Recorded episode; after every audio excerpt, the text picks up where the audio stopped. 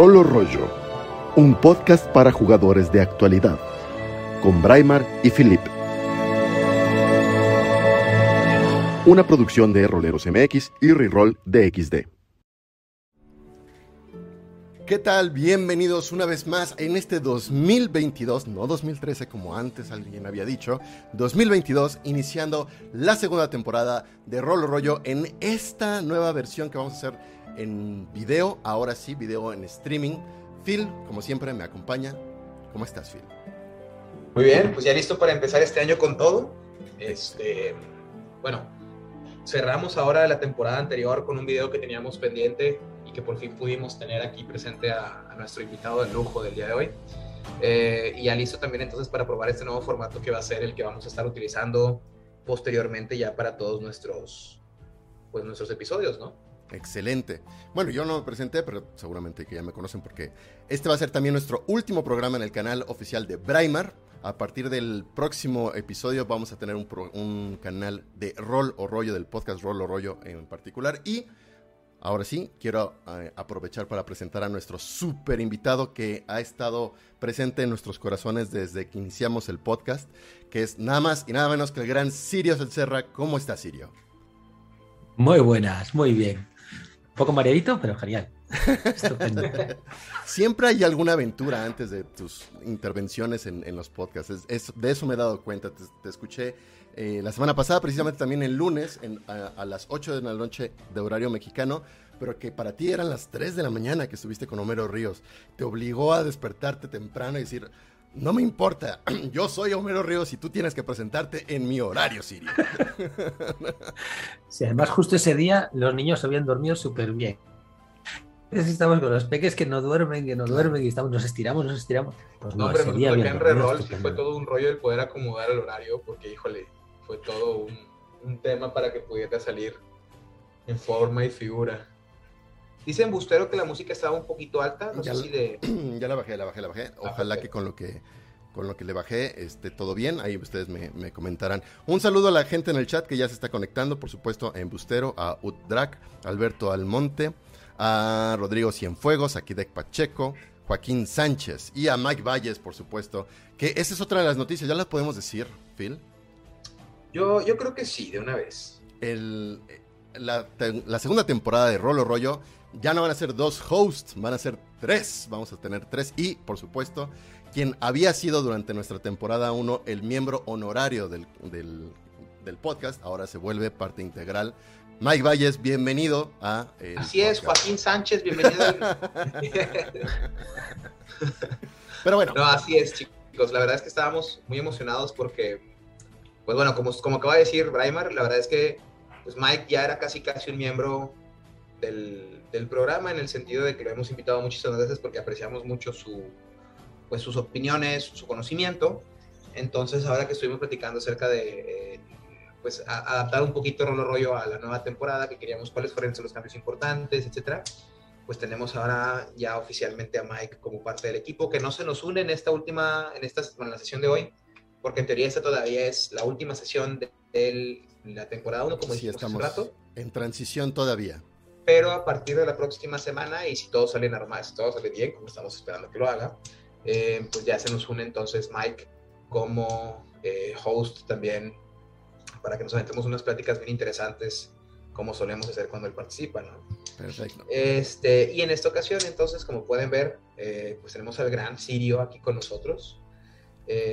para aquellos de ustedes que viven debajo de una piedra del mundo rolero y no saben quién es Sirio, creo que el día de hoy será un muy buen primer acercamiento justamente a, pues a, todo lo que él está haciendo actualmente, lo que ha hecho y lo que sigue haciendo actualmente, pues en el mundo del rol, ¿no? Entonces me gustaría a lo mejor dejarle la palabra aquí a Sirio para que se presente y, y demos por comenzado antes de esta charla. ¿Qué dice?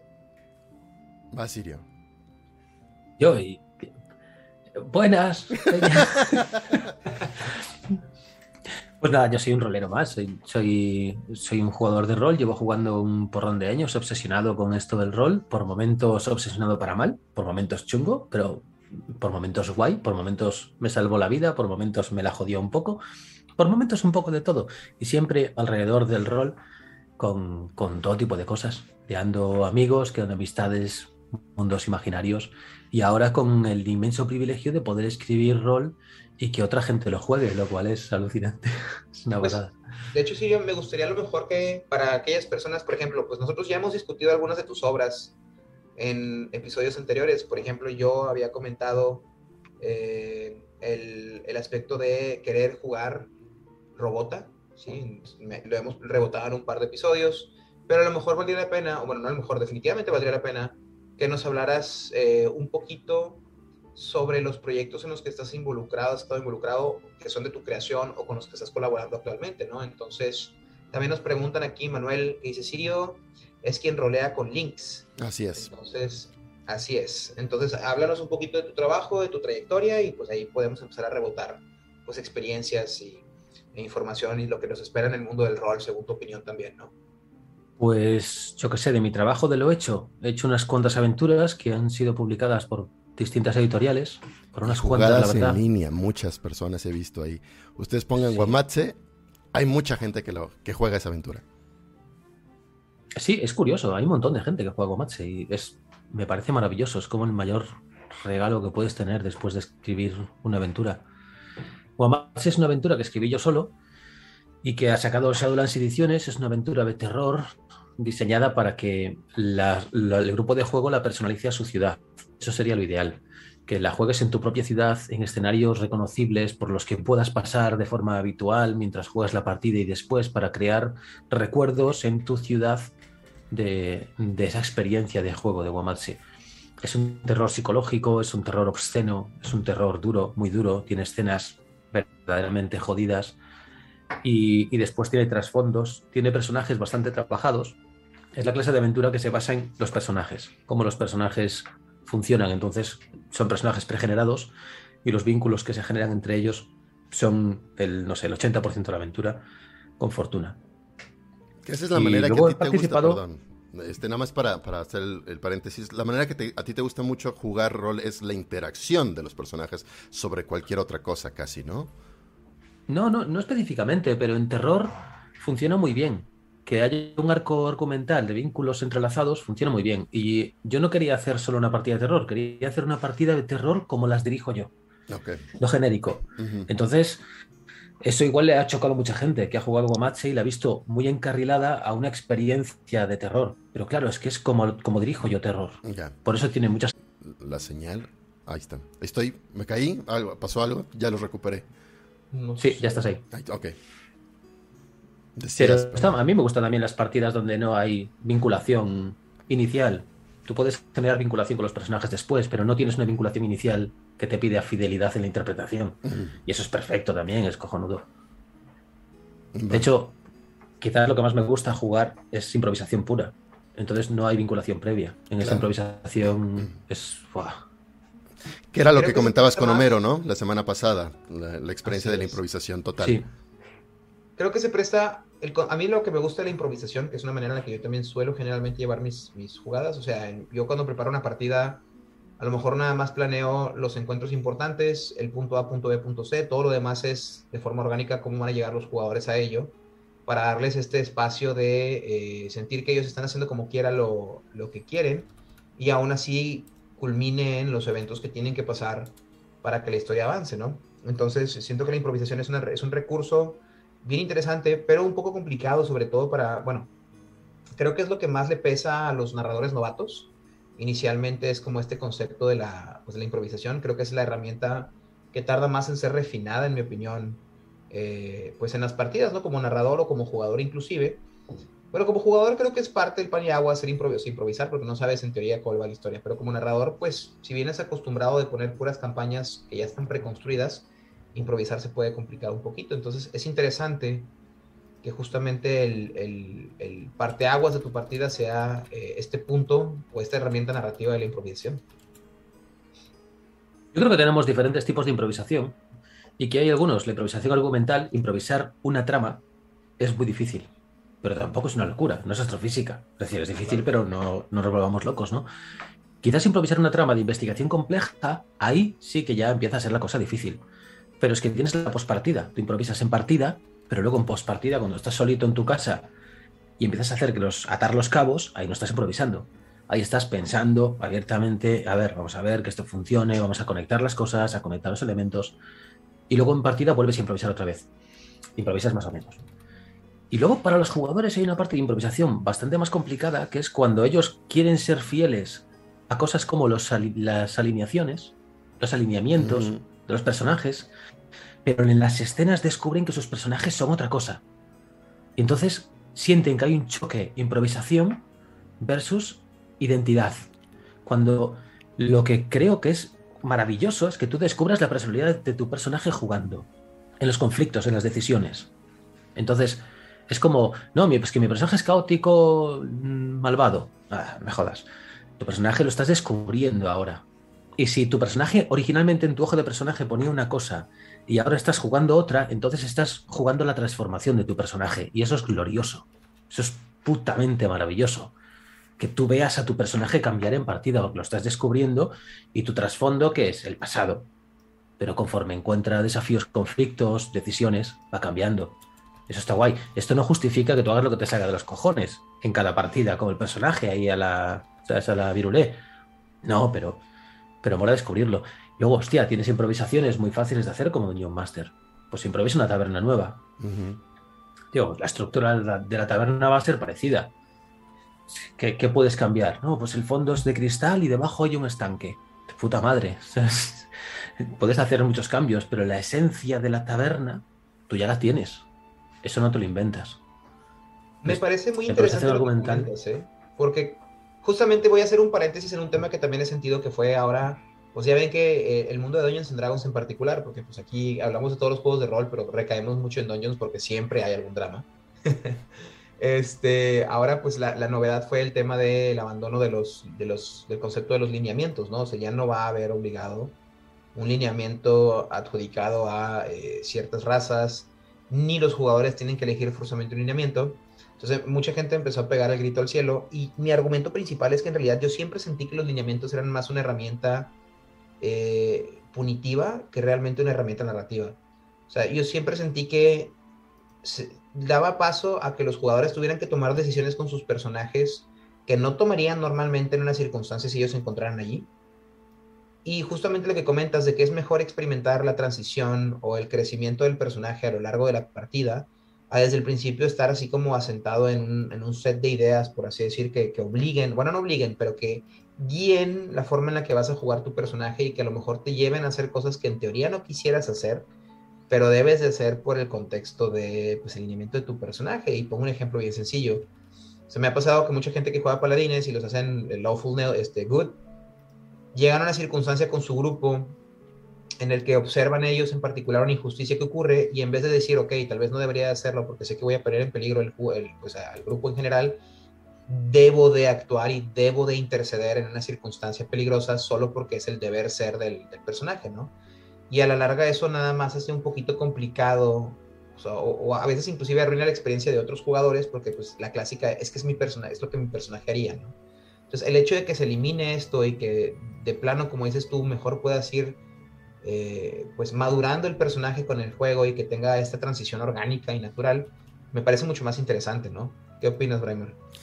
Pues yo regresando más bien al punto de la improvisación, a tu primera pregunta, creo que cuando decías que hay que mucha dificultad y, que sí coincido en ello, también creo que gran parte de eso ahora en los 30 años o 40 años que llevamos con el rol en Latinoamérica, eh, tal vez es más difícil para públicos novatos porque tienen esta idea de que hay muchísimas cosas que tienen que conocer, que tienen que conocer 30 o 40 años de juego para atreverse a dirigir. Pero la verdad es que no creo, la verdad es que yo tengo una o sea, cuando yo crecí, supongo que el Sirio también ha de ser como su experiencia similar, teníamos tan pocas cosas que era improvisar porque era lo que existía, no tenías de otra. Y descubrías que te divertías muchísimo improvisando y, que no pasaba nada, decías, como dice Sirio, ¿no? tiene que haber una taberna pasando la calle, hay una taberna, ¿no? Antes no existía, no la conocías hace cinco segundos, pero de repente ya la tienes. Y algo que descubrí redirigiendo una aventura que escribió Derek es que lo que más disfruté es que tenía tan pocos detalles, muy, muy acertadamente, muy planeado, tan pocos detalles en los elementos de introducción que yo los inventaba todos al momento. ¿no? Cuando los, cuando los jugadores me pedían tal cosa. Y, no era porque estuviera mal hecho mal, o, bien hecho, que yo tuviera las tablas para hacerlo o no, sino que simplemente me veía ya en la eh, pues no sé, en la obligación como de darles una respuesta a los jugadores, que pum, salía la respuesta y es maravilloso. Entonces, bueno, me estoy eh, e-, evadiendo un poquito el asunto de los lineamientos, pero cerrándolo un poquito con lo que terminas concluyendo es que yo creo que lo importante ahí es como fomentarle a los jugadores, y Dungeon Master no importa el tiempo que tengan jugando, que, eh, que las ideas que tengan está bien y que las pueden explorar, que no se limiten por lo que les dicen los libros de reglas, por lo que le dicen otras personas, que esas son simplemente como observaciones que cuando tienes el cerebro seco te pueden ayudar. Pero si tú tienes una idea, esa idea es mejor que cualquier otra cosa que te hayan dicho otras personas. A tope con eso. Una de las cosas que, me gusta mucho del rol es que no le debes fidelidad a nadie. Tú te compras un libro y que le follen a la empresa que ha hecho el libro. Que le, que le follen al autor. El libro ahora es tuyo y tú lo vas a jugar como te dé la gana.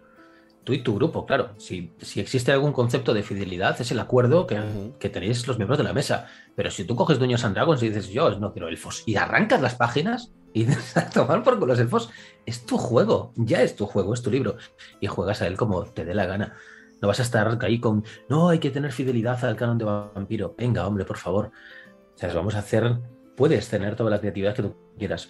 Porque es que te va, es una experiencia muy bonita tener libertad creativa, toda la libertad creativa posible y que los jugadores la tengan en mesa. Que la tengan. O sea, si no olvidamos este aspecto tan bonito que tiene el rol, que es que eres guionista de una historia. Estás construyendo el guion mientras juegas. Y si no, como, si como guionista tienes que tenerle fidelidad a un montón de pequeñas cositas que están ahí, al final tu cerebro se queda sobresaturado. Se está sometiendo a un esfuerzo pues, que no es necesario siento que muchas personas suelen olvidar que los libros de rol, los libros de reglas son, son guías, son directrices, pero no son, no son un canon, o sea, no tienes que seguir forzosamente todo al pie de la letra. Si sale una nueva regla y no la quieres utilizar, puedes no utilizarla. Si a ti te encantaba el concepto de que los, ah, vuelvo al, tema de Doños en particular, que los orcos fueran todos malos, pues en tu mundo pueden ser todos malos, o sea, y la gente pega el grito al cielo porque asumen que alguien va a haber una policía del rol que va a venir a tocar a tu puerta porque no estás siguiendo exactamente las cosas como dicen en el libro. Bueno, en realidad tú puedes hacer, deshacer, tomar lo que te gusta, tomar de otros elementos, inclusive tomar de otros juegos y adaptarlos a tu partida de quinta edición si te pega la gana y al final de cuentas, si la experiencia es positiva para ti y tus jugadores, pues lo estás haciendo bien, ¿no? De ahí en fuera todo sobra, creo. Completamente. A tope. Yo, a mí los alineamientos, por ejemplo, me gustaba mucho para interpretar fanáticos. Yo tengo un fanático convencido, quiero interpretar un fanático y el alineamiento me da una base para un fanático. Él cree que es bueno, pero es un fanático. Es un paladín, pero es un fanático. Han hecho comentarios muy interesantes justamente sobre eso en el chat, que dice, por ejemplo, primero Manuel Roldán decía, los alineamientos sirven como una herramienta de resumen para mí, ¿no? Saber que un monstruo acerca de, bueno, o sea, que como de forma general este es el comportamiento. Y dice Roberto Pech que los alineamientos como forma en el que el jugador se autoconcibe, o más bien concibe su personaje, su ideal interno, y en la experiencia de juego se construye algo más puro. Y es justo eso, o sea, a lo mejor tu personaje comienza siendo, pues, eh, la awful good y las circunstancias lo van haciendo cambiar. Y no por eso tienes que tomar siempre la decisión de, eh, ah, sí, es que es lo que mi personaje haría bajo esas circunstancias, aunque no tuviera sentido que tu personaje lo tuviera que hacer en ese momento porque no se concibe en el concepto de la historia, pero tú lo quieres forzar solo porque pues, tu personaje es de tal alineamiento, ¿no? Claro. Aquí quiero cambiar un poquito el tema. Me gustaría hablar de eh, una, cosa que mencionaste también en tu entrevista, Sirio, con, con Homero Ríos. Es que ahora es que estás jugando Dungeons and Dragons, precisamente con la quinta edición. Antes no eras tanto de Dungeons and Dragons. ¿Por qué la quinta edición te, llamó más la atención que otros? O sea, ¿e, ¿es la edición lo que te quiso cambiar a, a Dungeons and Dragons o fue otra cosa en la vida? Me dijeron que era más narrativa, que me iba a dar libertad. Cuando me dijeron, no ha llegado quinta edición y es distinta. Tiene comportamientos más narrativos, el sistema de juego te incluye em, pues esta, este juego que te puede dar la ventaja, por ejemplo, la inspiración, perdón. Y fue como, vale, vale, algo que me gusta mucho a mí mismo como persona es cada X tiempo revalorar mis prejuicios. Es como recíclate, recíclate constantemente porque si no te quedas quietos, te conviertes en agua estancada con pensamientos podridos. Y yo con Dungeons and Dragons tenía una barbaridad de prejuicios, enormes, ¿eh? Para mí era, el juego era un juego de mierda cuando en realidad había jugado en tres o cuatro ocasiones. Y fue como, hostia, espera, llevo un montón de años con este discurso de que no me gustan a Dungeons and Dragons. Joder, han sacado una edición distinta, veo que me está gustando este aspecto narrativo, quiero tener libertad, quiero que el sistema no sea complejo para poder eh, meter rápidamente elementos en la ficción. Pues leerlo. Hostia, me puse a leerlo, me puse a jugarlo, me puse a jugar un par de partidas con este grupo de iniciativa más cuatro que hacen partidas que son puro combate en plan, vamos a matarnos entre todos y que solo quede uno. Y fue como, hostia, esto es muy divertido, tío. Vale, pues a partir de ahí me empezó a enamorar. Fue a jugar un par de partidas también en canales de colegas y decir, hostia, me gusta como jugador. Me gusta, las, historias que estás creando me están gustando.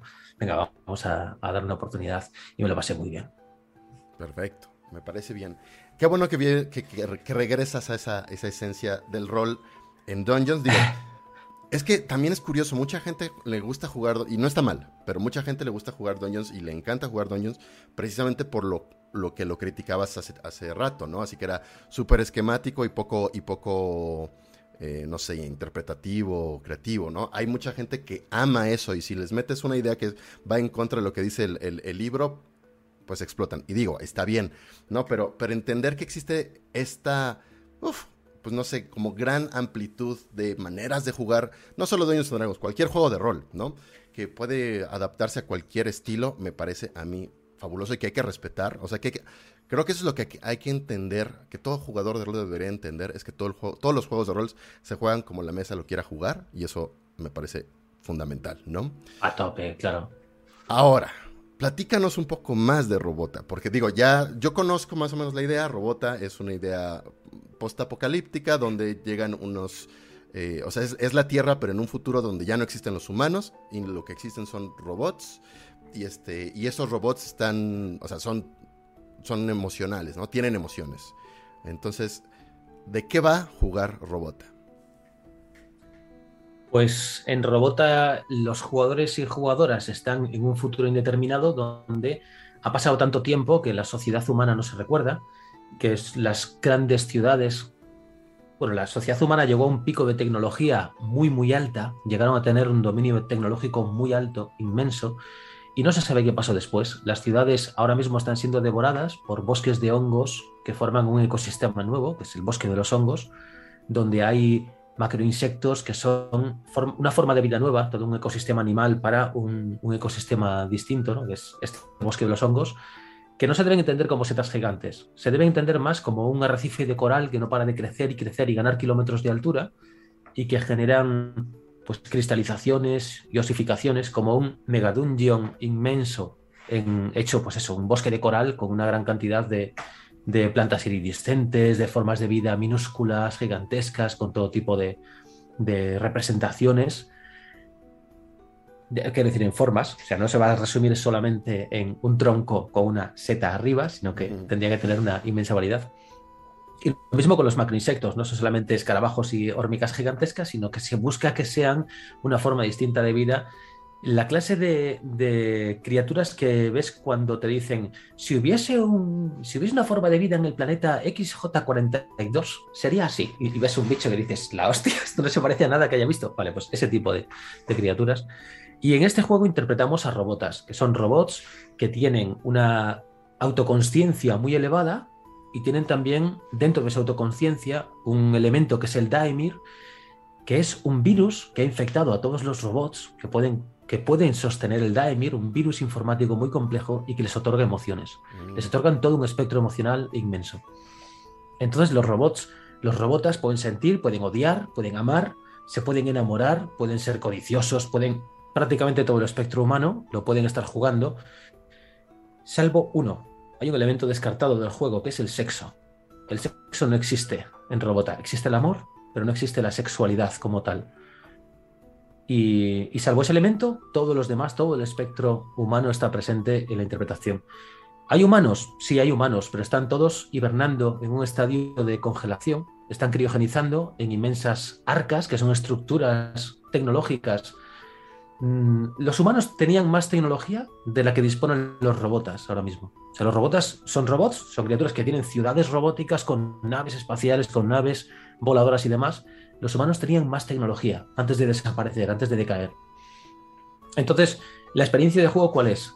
Es los jugadores van a tener una tripulación con una nave que es su hogar y van a estar dando vueltas por el planeta Tierra en un mundo donde hay un mogollón de misterios que tienen que resolver y a, los que el director o directora de juego tiene que dar forma, porque Rebota no te lo responde. El juego te manda, un, te bombardea con preguntas, preguntas diseñadas específicamente para generar vacíos creativos para que sea el director o directora quien las rellene jugando aventuras como en el grupo. Y bueno, yo mismo poco a poco iré también haciendo, dando respuesta a algunas de estas preguntas, a la vez que vamos a ir sembrando más en nuevas, en nuevas aventuras y campañas que sacaremos en el futuro. Y bueno, pues, como no, es una civilización donde hay nuevas naciones de robotas que están en conflicto, que tienen sus, sus, creencias religiosas, espirituales y fanáticas, están en lucha unas con otras y en esencia este es el escenario. Como otro elemento que hay, pues tenemos una, una nación entera de robotas que, han, que son diseñadores genéticos y su propia filosofía religiosa es que ellos tienen que poblar el universo con todas las formas de vida posibles. Entonces, en toda la zona que viene a ser Asia para nosotros, hayan creado un neojurásico con dinosaurios modificados genéticamente y mejorados y con dinosaurios que, pues en muchos casos han sido robados por otros robotas y les han implantado tecnología, o sea que puedes tener dinosaurios bastante, bastante tochos. Puedes montar dinosaurios, es lo importante. Puedes montar dinosaurios. Ya me, o sea, ya, si ya por sí robota me, me parecía un concepto sumamente interesante el saber que puedo tener un tiranosaurio que dispare misiles de la cabeza, ya, ya, me ganaste, o sea, en serio, voy a abandonar todos mis proyectos de Dungeons Dragons, me voy a dedicar enteramente a robots. Puedes tener una mascota, que es eh, cuando haces la construcción de, la familia, digamos, porque la tripulación va a ser una familia. La experiencia de juego es muy tipo Cowboy Bebop. O sea, sois un, ya empezáis siendo una familia, tenéis vínculos ya entre vosotros, en la creación de personajes se establecen vínculos y vínculos con la nave como características, un jugador o jugadora puede ser la nave. Hay un tipo de personaje que es la nave espacial. Decimos nave espacial, pero no saldrá al espacio, porque dentro de las limitaciones que tiene Robota, uno de los misterios es que por alguna razón cuando pasas de cierta altura te bombardean láseres y te destruyen. O sea, tienes una altura limitada en el planeta a la que no puedes acceder. Entonces no sabes lo que hay en la Luna, no sabes lo que hay en las capas altas de la atmósfera, no sabes lo que hay en la parte alta de las grandes montañas del planeta. Y mucha gente en la construcción, pues cuando elige un, un eh, lo diré, tío, un familiar, una mascota, se coge un pequeño dinosaurio para que esté en la nave dentro. y han dicho súper súper graciosos. tener tu Yoshi de Mario Bros. ¿Quién de nosotros no elegiría tener un pequeño dinosaurio de mascota en caso de poder hacerlo? ¿no? O sea, en Robota todo tiene que ver con los humanos. O sea, el centro del juego es los humanos. De hecho, el sobretítulo es Robota Humanidad Perdida. Entonces, al final tienes. Eh, hay una raza de robots que son los tecnomagos, que están completamente obsesionados con qué ha pasado con los humanos. Es decir, estas criaturas, ¿quiénes son? Porque no, tienen, no existe un registro para los robots de quiénes eran los humanos. Solo se sabe que sus ciudades están siendo devoradas por el bosque de los hongos, enterradas ya desde hace mogollón de tiempo, probablemente siglos o quizás milenios, en plan, sí, esta raza orgánica que vivió aquí hace 5.000 mm, años, no sabemos mucho de ellos. no, los y... y en la experiencia de juego, en las jugadas, en las partidas, me imagino que se da una gran oportunidad de revaluar lo que nosotros consideramos como cosas hechas, o sea, nuestras realidades cotidianas de seres humanos, los planteas desde una perspectiva de robota, donde armas piezas inconexas dando conclusiones completamente equivocadas de lo que la realidad es actualmente. Pongo un ejemplo, ¿no? No sé. Este, veo un, un viejo cine y quizás este, luego una biblioteca y entonces hago una imaginación de qué podrían ser esas dos cosas que no tienen absolutamente nada que ver con la realidad planteada de, de hoy en día, sino desde una perspectiva de robots. Y entonces te replantea la humanidad una vez, desde, desde este juego, ¿no? Supongo, no sé qué, pasa. Eso depende mucho del grupo de juego. O sea, Robota es un juego de aventuras, no es de reflexión eh, pues, transhumanista, pero te facilita mucho poder hacerlo porque pues, puedes viajar a, debajo del bosque de los hongos a la actual París completamente devorada y encontrarte de todo ahí. De todo, ¿no? En, los restos de lo que fue París y explorar los restos de lo que fue Viena. Y entonces dices, hostia, espérate, ¿no? ¿Qué, es lo que estamos viendo? Y, esto, hay, pues, esto, los tecnomagos que están muy obsesionados con, con los humanos suelen ser coleccionistas de objetos humanos, que tienen mucho valor dentro de la sociedad robota. Claro. Casi, casi te diría como fetiches, más que como valor práctico. Entonces, ¿cómo interpretan esos objetos? Los tecnomagos pueden tener sueños de cómo los humanos usaban los objetos, pero suelen ser sueños bastante rotos. Los tecnomagos lo son porque han trascendido a través de la física cuántica, se han metido en, dimensiones un poco, un poco alucinantes y entonces tienen contactos extraños y, buscan ese saber humano. Sobre todo sentir qué demonios hacían y, a qué se dedicaba su civilización. Y ahí ya el jugador depende por completo del jugador, se puede flipar un montón. Ya, entonces dices robots más bien de aventura, tampoco es que sea ciencia ficción, supongo, es, o sea, no, sé si tengas un componente de ciencia ficción en, en, la base para construir robota o fue una idea, pues de, sí, como si fuera una película de aventuras como vemos en, en, el cine o las series de televisión? ¿Cómo, ¿Cómo lo concebiste tú? Yo lo concebí como una, un juego para poder jugar aventuras capitulares, para poder construirte una serie de mm. robots. En plan, vivir como tienes una nave y las naves en robota tienen una velocidad que te cagas, pueden llegar a tener velocidades de la hostia, pues te puedes plantar de Europa a México en cero coma. Puedes hacer y al poco estás allí. Entonces, esta capacidad de moverte a gran velocidad por el planeta para poder huir de cosas complicadas y para poder ir a nuevos misterios, mi idea era, ostras, esto tiene que dar pie a hacer muchos viajes. A que tú juegues una partida y a la segunda sesión cierres la partida y estés jugando una nueva aventura y te metas en ciudades de piratas y la, la mecánica de juego también está diseñada para que tu nave se vaya estropeando. Entonces tú tienes aventuras mientras tu nave se está estropeando y tienes que ir arreglándola y conseguir dinero jugando más aventuras para poder mejorar tu nave. Y entonces es como, ostras, eh, me gustaría que se metiesen en muchos, muchos líos mientras exploran. Cuando tú diseñas el, personaje, tienes que responder, tienes que establecerte objetivos a corto plazo y a largo plazo. Y establecerte preguntas que quieres responder. Y luego una de las innovaciones es que con los puntos de experiencia puedes comprar escenas futuras. Entonces tú adquieres, ganas puntos de experiencia jugando y cuando reúnes la cantidad necesaria, le dices al director de juego, quiero jugar, quiero que diseñes una escena para la siguiente partida que me vale tantos puntos de experiencia para resolver esta pregunta de mi personaje. Mm. Igual tu personaje es en plan, necesito saber qué hacían los humanos con este objeto y saca una pelota. en plan, ¿esto para qué coño vale? Que hay millones de esta mierda, ¿no? hay muchísimos. y tu director de juego tiene que decir, vale, pues no sé cómo lo voy a hacer, pero en la siguiente partida tendrá que aparecer una escena para ayudarte a conseguir tu objetivo a largo plazo. Wow, está muy bien, está muy súper padre la idea de, la idea de Robota. Eh, y se puede conseguir en PDF para aquellos que, porque aquí en Latinoamérica seguro conseguirlo traído desde España puede ser muy caro, pero en Shadowlands se puede conseguir sin problema o dónde lo podemos conseguir. Sí, está en... En Shadowlands. Viene, o sea, es el libro con una aventura y el, el Master Screen, ¿no? El libro, no lo sé si tiene en la pantalla. No sé si tienes que comprar la parte o no. Espérate que lo tengo por aquí. Mira, es que. Los aventuras te traen dos, tres. Te trae tres aventuras el libro. Ah, mira. Te trae una mía. Yo estoy viendo en Shadowlands. Tiene aquí en Robota, dice que incluye el pack de preventa. De humanidad perdida que se empieza a entregar en. Ah, no, pero esto fue el pack de preventa en el. Claro. Ya estamos en 22. Pero decía que. 2013, estamos en 2013, recuerda. Sí, Vientos de Guerra y pantalla de juego. Vientos de Guerra ya es una, es una aventura larga hecha por los Montejano, espectacular.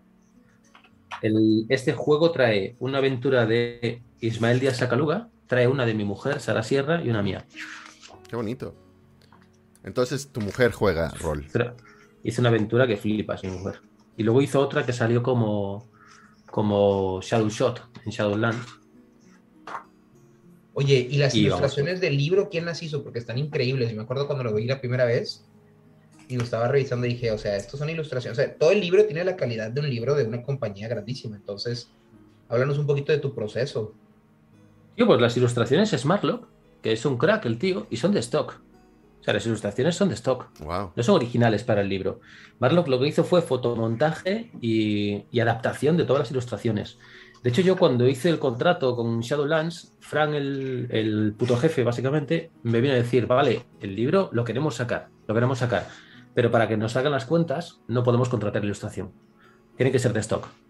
Y me dijo, pero es que esto es lo que hace Marlock con stock. Y me pasó, y me pasó la portada. Wow. Y fue como, venga, no me sí. ¿Eso es stock, tío? Y dijo, sí, sí, esto, esto es stock tal. Bueno, eh, miento, miento. Sí que hay ilustraciones que hizo Marlock por su cuenta. Por ejemplo, la división de los capítulos las hizo él. Y después las criaturas que aparecen al final, que aparecen así como eh, en perfiles, en el bestiario, también las hizo él. Pero luego no, muchas ilustraciones pues, como estas, no sabrás eh, identificar. Es, es, difícil identificar cuál es cuál. Uh -huh. Para mí, o sea, igual aquí Marlock cogió este castillo tecnológico por un lado, la nave por otro y esto por otro, y, y lo juntó todo en una única ilustración. Es que te digo, o sea, yo los veo y no se ven como ilustraciones de stock, o sea. ¿Qué? ¿Queréis sortear un PDF? ¿Quién tiene PDF, perdón? Y si queréis sortear uno, que tengo aquí, me he encontrado el código de PDF. Ah. Tío. Digo, si lo quieres regalar ahí en la gente del chat que está actualmente ahí, ¿quién dice? ¿Quién pide yo? Robot, yo quiero un robota. Así es, tiene la oportunidad. Claro, sí. Donado por Sirio de un. Directamente PDF. del autor. Así es. Ustedes. Para que luego nos lavamos la mano con, de, las, de cualquier problema que pudiera haber traído. el sortear un, un... A ver, déjame armo. ¿Sabes qué? A ver. ¿Qué vas a hacer? Hay unas aplicaciones en línea en las que pones nombres. Ah, ok. Entonces te, te dejo vale. a ti esa parte mientras sí, continuamos sí, sí. acá. Yo lo hago en este momento. Igual... Por cierto, Robota se puede, se puede comprar en físico en Latinoamérica. ¿Ah, sí? ¿Por medio dónde? de Sí. Pues sé que la editorial, la editorial no, la distribuidora Asmodee Uh -huh. tenía en México, en Chile y en Argentina. Creo que distribuía a los tres países. Ya no sé si Perú, pero creo que también. Lo que no sabría decir es las tiendas. Pero sé que mandaron para allá eh, unos cuantos juegos de Shadowlands. Enviaron tanto Guamatse como Robota. Y, y, algún otro también de Shadowlands. O sea, no solo ese.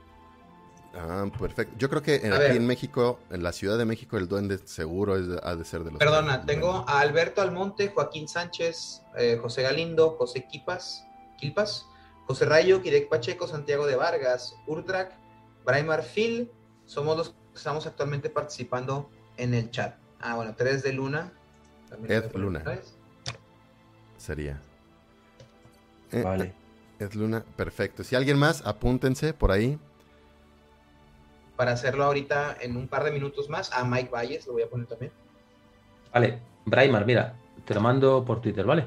Excelente. Muchísimas gracias, y yo de hecho, ¿eh? Ya, ya me llegó. Nada, hostia. Muchas, es, muchas gracias. Es, este es el código de descarga. Embustero. Ahí está. Regalo de Reyes. Para todos ustedes. Bueno, no Venga, para pero todos, hay, hay para 18 uno. personas. Exacto, para uno de ustedes. Roberto Pech. Espérate, ¿eh? porque mira, yo creo que estos no los he abierto nunca, joder, de Guamache. Y si tienen dentro el cacharrito, también regalamos un Guamache.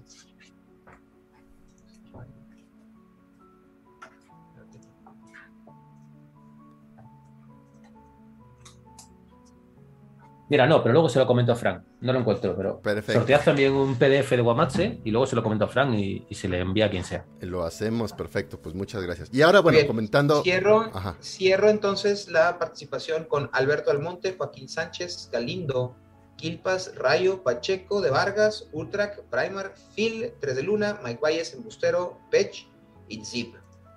Sebastián Tobar dice que qué estamos regalando y dice que lo apuntemos, así que apúntelo de una vez. Están llegando justo a tiempo para, para el sorteo. Cambiando el tema rápidamente a otra cosa, pero igual de lo que estás escribiendo, está, no sé si ya se está publicando, bueno, ya se está distribuyendo tu nuevo libro, que ahora sí no es aventura, no es un juego de rol, es consejos para jugar rol, que creo que me parece un, un, trabajo inédito dentro de, las producciones en español. Digo, siempre hay revistas y publicaciones y artículos, pero un libro dedicado específicamente a esos consejos para jugar rol, no, no lo había visto. Sí existen cosas en inglés como eh, uno súper famoso que es The Lazy Dungeon Master y The Return of the Lazy Dungeon Master y hay otras cosas similares. Háblanos un poquito más sobre ese libro. En, castellano tenemos Juega Sucio de John Wick, ah. traducido, que está, lo saca no solo Roll, la editorial, y hostias, está muy bien. Tiene la mitad del libro, son muchas anécdotas, pero la segunda mitad es mucho más interesante para mi gusto. Y está, está guay, ¿eh? es un imperdible para leérselo. De John Wick, entonces juega sucio en español. Juega sucio. es un libro muy viejo, lleva, tiene ya un montón de años.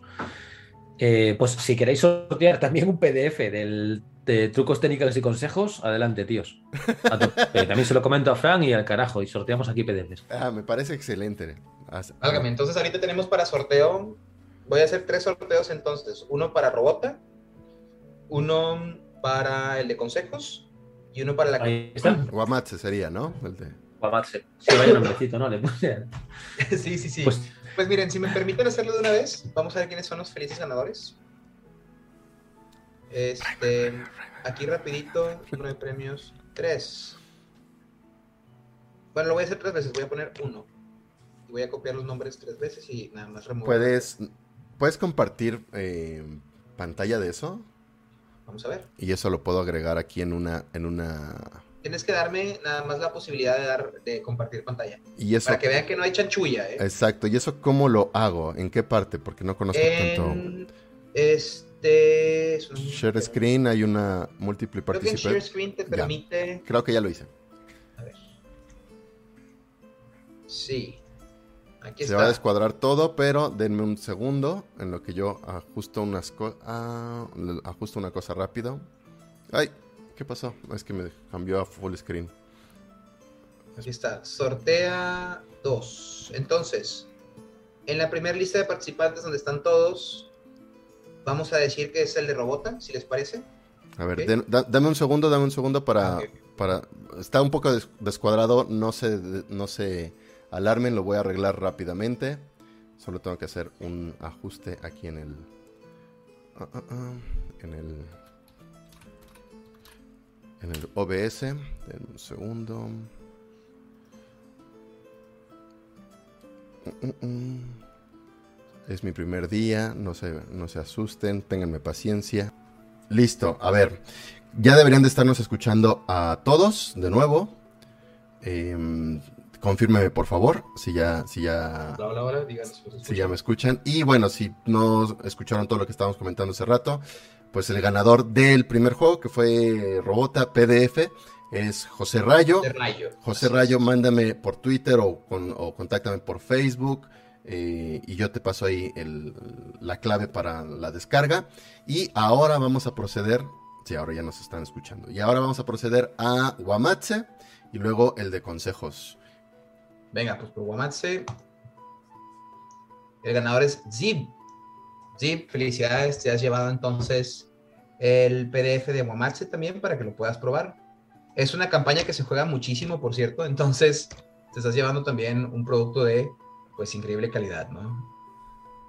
Y vámonos finalmente con el nuevo libro de Sirio. Sirio, ¿nos repites una vez más el título de tu libro, por favor? El título es, Técnicas, consejos y trucos para jugar a rol. Perfecto, pues ahí lo tienen. Vamos a ver. Gip, felicidades. Felicidades. Se lo lleva. ¿Tiene, que decir algo en el chat, en plan, como no estés ahora, te quedas sin el. sí, ese, ¿no? Kidek Pacheco. Kidek Pacheco se lleva entonces el libro de consejos. Pacheco, no, no, Kidek no me cae mal, no es cierto. Ay, Claro que no, por supuesto que no. Merecidísimo para. Felicidades, Kidek, te llevas el libro de consejos. Además, para que una buena mirada. Híjole, qué bien le viene a él, ¿eh? Porque domina el tema. Ah, yo pensé que lo decías que viene él, porque claramente lo necesitas. No, no, no, no, no, no, no, no, no. Al contrario, o sea, creo, creo que alguien que va a sacarle mucho provecho porque lo va a difundir muy bien es él. Es verdad. Voy a dejar de compartir pantalla, chicos. Muchas gracias a todos los participantes. Este, trataremos, de hecho, en el 2000, uno de nuestros propósitos en este año es tenerles más eh, giveaways de, pues, formatos, premios y demás. Este, qué bueno porque son puñetas, dice No, para nada. Pues chicos, entonces, em, ¿quién dijimos que se llevó el primero el de Robota? Eh, fue. ¿José Pacheco era? Ajá. No, el de Robota fue. Sí, eh, sí, sí. Bueno, no era Pacheco, era. A ver. ¿dónde Fue? Zib, el segundo, Ah, el Pacheco, de- el tercero, pero el primero, No, sí fue el segundo, fue el que se eso, Guamatse. Zib fue el segundo, Pacheco fue el tercero, José Rayo, No. gracias. Rayo, José Rayo. Rayo, eso es, coño. Sí.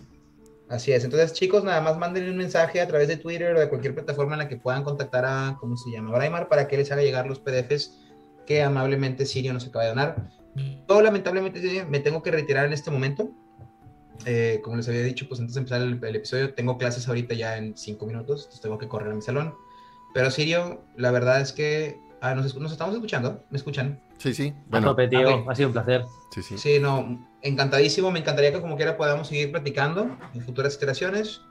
Y por lo pronto, pues chat, muchas gracias por habernos acompañado entonces el primer año de Rolo Rollo, en nuestro, el debería ser el último programa eh, del año pasado, que lo movimos justamente a, a inicios de este año.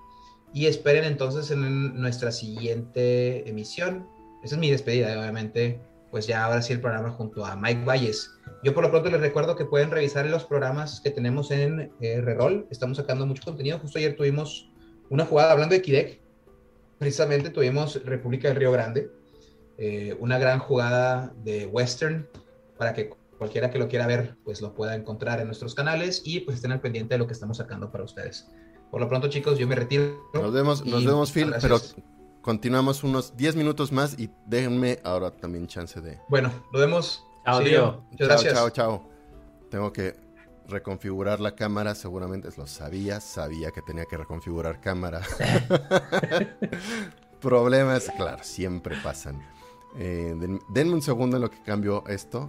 Ya saben que siempre tiene que ocurrir algo así. A ver. Quito a Phil. Me ajusto yo. Voy a buscar, después le pregunto a, a Fran el tema de la distribución para que me diga em, en qué tiendas se podía comprar en Latinoamérica y, Claro. y eso, y te lo comento. Y te lo Claro. comento porque sé que Asmodee, pero no solamente de Shadowlands, ¿eh? Asmodee distribuye de muchas editoriales. Entonces, en las tiendas que sean, podrán encontrar un montón de juegos españoles que se puedan estar mandando allí. Perfecto. Pues nosotros aquí encantadísimos, por supuesto, para checar. Pero ahora sí, eh, platícame entonces un poquito más de la idea de este, de, de este libro de consejos. A ver, hago la transición. Ya nos debemos de ver bien. Sí, nos vemos bien. Pues este libro es una caja de herramientas, básicamente. Es como abrir la caja de herramientas de lo que yo hago cuando juego, que puedes encontrar un montón de herramientas que ya llevas usando mucho tiempo, de herramientas diferentes. Es un libro grande, es gordo, o sea, tiene, tiene eh, casi noven- 90 100 mil palabras, más o menos, para que te hagas una idea. Es un libraco. Sí, no, no es pequeñito. Va a salir, va a salir un tocho de cuidado. Lo están ahora mismo editando, están ya revisando, etcétera. Se espera que salga eh, para febrero de este año. O sea que quien ha ganado el PDF hasta febrero no lo va a tener. O sea, cuando salgan el, PDF final, igual está esperando Sí, sí, mañana tenga- ya. ténganos plan, paciencia. "No, no, no, no". Kidek, ten- tenos paciencia. Y, y bueno, tiene consejos específicos, tiene consejos para jugar terror, para dirigir terror, partidas de terror, partidas de aventuras, para dirigir experiencias concretas como cómo hacer grandes viajes, cuando quieres que tus personajes pues hagan 1500 kilómetros, 2000 kilómetros, en plan, pues ¿de qué va esto? Va de coger el anillo mágico y llevarlo al volcán que está a tomar por culo de lejos y tienes que hacer un mogollón de etapas en viajes. Cómo dirigir partidas, no cómo, consejos para, que es una buena, un buen cambio, ¿no? Claro, claro. Y luego tiene, tiene parte de mis ideas también reflejadas en cómo me gusta entender el rol, lo que está puesto al principio del libro, a nivel de pues, inclusión de todo el mundo, hombres, mujeres, gente trans, de, de todo, que, que todos tengamos cabida. Y si no es así, sal de mi lado. ¿no? Es, es como una, una, una premisa del libro, básicamente. ¿no? Y luego tiene también un bloque de consejos para los jugadores y las jugadoras sobre, hostias, nuevas perspectivas sobre cómo interpretar a sus personajes y no solamente eso, ópticas sobre qué es lo que pasa en la escena de juego, cómo nos interrelacionamos entre nosotros y, y consejos en plan, oye, intenta jugar este tipo de experiencia. Por ejemplo, hacer a tu compañero de mesa el protagonista, no serlo tú. Mm. Haz que sea él el protagonista.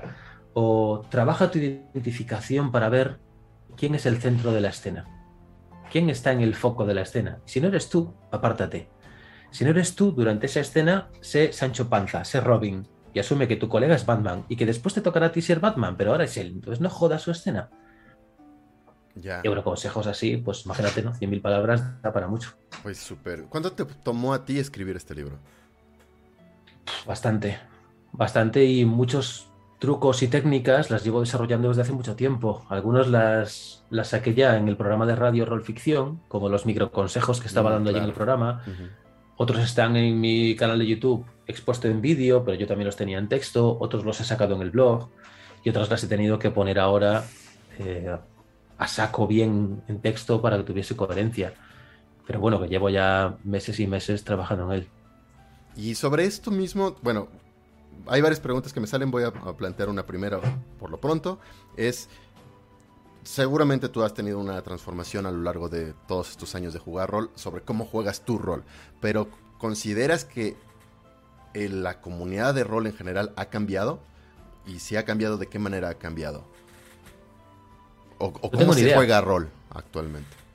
Ni putísima idea. Sobre todo porque la comunidad tiene dos capas. Está la capa superficial, que es la visible en redes, y luego está la capa invisible, que es la que juega la gente en su casa en clubes de rol. Claro. Entonces, ¿quién sabe cómo juega la gente en su casa en clubes de rol? Ni putísima idea.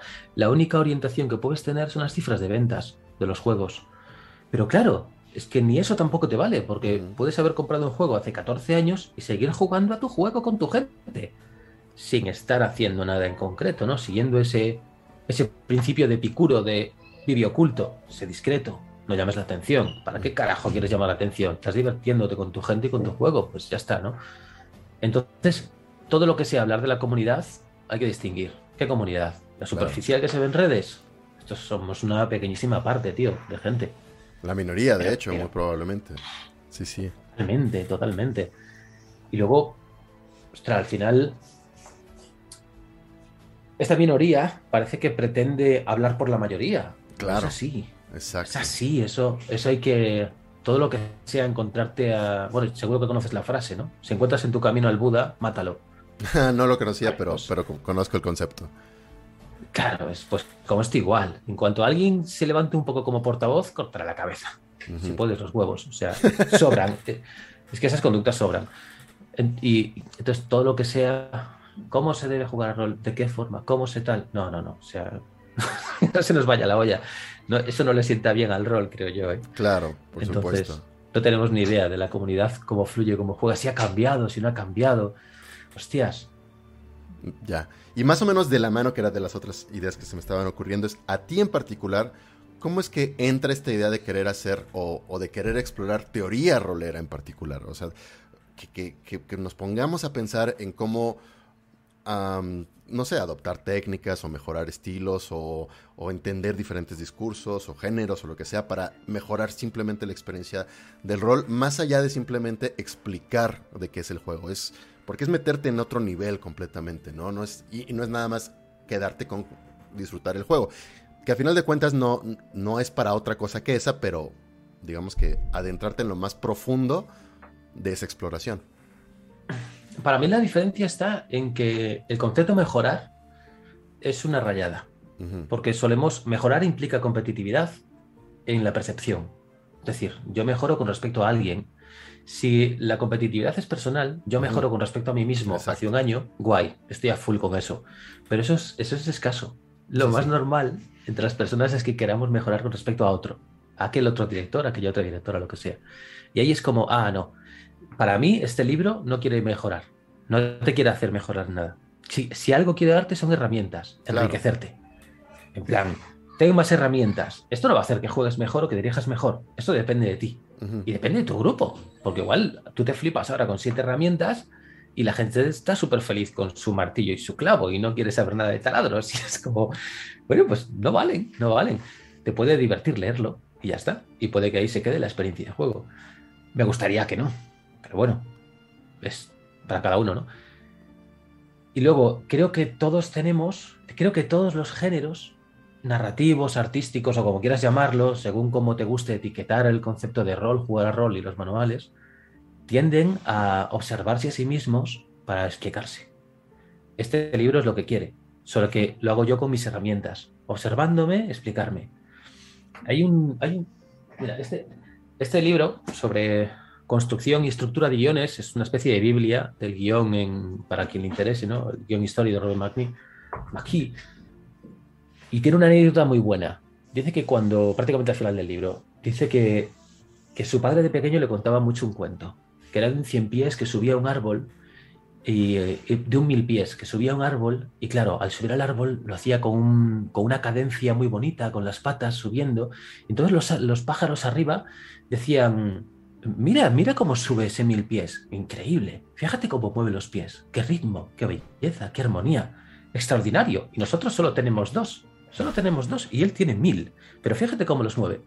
Entonces el mil pies, escuchando a las, a las aves, se miró a sí mismo diciendo, hostia, que tengo un montón de pies, ¿no? Y al fijarse en cómo caminaba, empezó a tropezar. Mm. Empezó a tropezar y se cayó, cataprón. Y claro, arriba los pájaros se reían. Ja, ja, ja, ja, mira, no era tan elegante como pensábamos. No, no parecía que no, era tan grácil y tal. Y es, un proceso que pues, lo describe McKee muy acertadamente, creo yo, que es que cuando haces algo por estilo y te miras a ti mismo, ese estilo empieza a fallar. Mm, es como cuando estás aprendiendo a tocar la guitarra un instrumento, entonces lo haces delante de un colega y no te sale bien, tío. Y dices, claro. cuando, cuando, estoy solo me sale, ahora que me miras, ¿por qué no? Cuando te miras a ti mismo y transformas tu estilo natural en método, entonces empiezas a, a descubrir que hay cosas que ya no te salen bien solo por la autoobservación. Pero claro, luego el mil pies, después de pararse observarse, empieza otra vez a subir el árbol y ahora que ya es consciente de todos esos pies, empieza a poder bailar y a saltar y a moverse y a brincar y a hacer auténticas algarabías que antes ni se habría pensado. Y eso es lo bonito. Hay un proceso inicial en plan, al mirarme a mí mismo, esto hace que mi estilo se entorpezca, pero después, cuando te conoces mejor y sabes por qué haces lo que haces, cuáles son las, las herramientas concretas que usas para conseguir un objetivo y ya no te sale espontáneamente, ya no te sale mecánico, sino que te sale consciente, entonces empiezas a hacer cosas en, mesa que dices, hostia, eh, y lo he hecho porque sí, o sea, no me salió espontáneo, quería hacerlo y lo he conseguido. Eso es súper bonito, tío. Claro, y eso está súper bien, o sea, me, me, parece muy interesante y justo hacia eso iba la pregunta original de la mejora es mejora personal, ¿no? Nunca es, una competencia con respecto a otros. Es decir, cómo, cómo yo como jugador o director de juego o lo que sea, planteo una mejor experiencia en mi propia participación. Ni siquiera es como para decirle a los demás jugadores, así como para que vean cómo yo soy mejor ahora, sino cómo, disfrutas tú más estar jugando, ¿no? y, disfrutas tu convivencia con el resto de las personas lo cual me parece bastante increíble. Eh, esta, misma anécdota que creo que ilustra muy bien, pues el camino, el camino del rolero, así como existe el camino del héroe, el camino del rolero o la rolera, creo que funciona bastante bien, ¿no? De eh, buscar por diferentes lados, ocupar las herramientas que cada quien quiera ocupar, no es necesario ocuparlas todas, no es necesario ocupar a alguien en particular. Digo, tú eres un gran referente, por supuesto, entre todos los roleros ya y todo el mundo te está ubicando en, de, habla hispana. Eh, supongo que no faltará mucho para que o, tal vez tú ya tengas algunas experiencias que quieras contar de que en otros idiomas también ya te estén buscando, otras personas de, otros, de otras lenguas te estén ubicando como autor, como, como teórico del rol. Pero bueno, yo estoy seguro que en poco tiempo mucha gente va a hablar más de ti, de lo que ha ocurrido hasta el momento. Eh, yo creo que ahora sí ya estamos por cerrar nuestro programa. Muchas gracias por estar aquí. No sé si quieras decir algo más que digas, este, esta es la oportunidad que tenía para hablar con la gente en España, en España, en, Latinoamérica, o con para hablar con Braimar. Algo que quería preguntarle siempre. Este es el momento. ¿Qué podemos decir? ¿Qué, quieres que digamos, Sirio? Pues creo, que ya lo comenté en el, programa con Homero, ¿no? Pero intenta no ser esa persona que le diga a los demás cómo tienen que jugar. Claro. Intenta no ser ese tipo de gilipollas que va a los demás a decirle cómo tiene que jugar, porque eso es una puta pena respeta las formas de jugar. No seas, no, seas un, fanático de tu propia forma de jugar. Claro, completamente. Y una de las cosas que digo en el libro, que, porque creo que es cierta, en el, se viene a resumir en, este libro no te enseñará a jugar mejor. Para jugar mejor tienes que jugar con mucha gente. Si juegas con mucha gente, vas a conseguir más cosas en menos tiempo que leyendo este puto libro. Es algo que te digo en el libro. Muy interesante. no. Claro, es que es lo que más nos enriquece. Esto es social. Es estar con gente.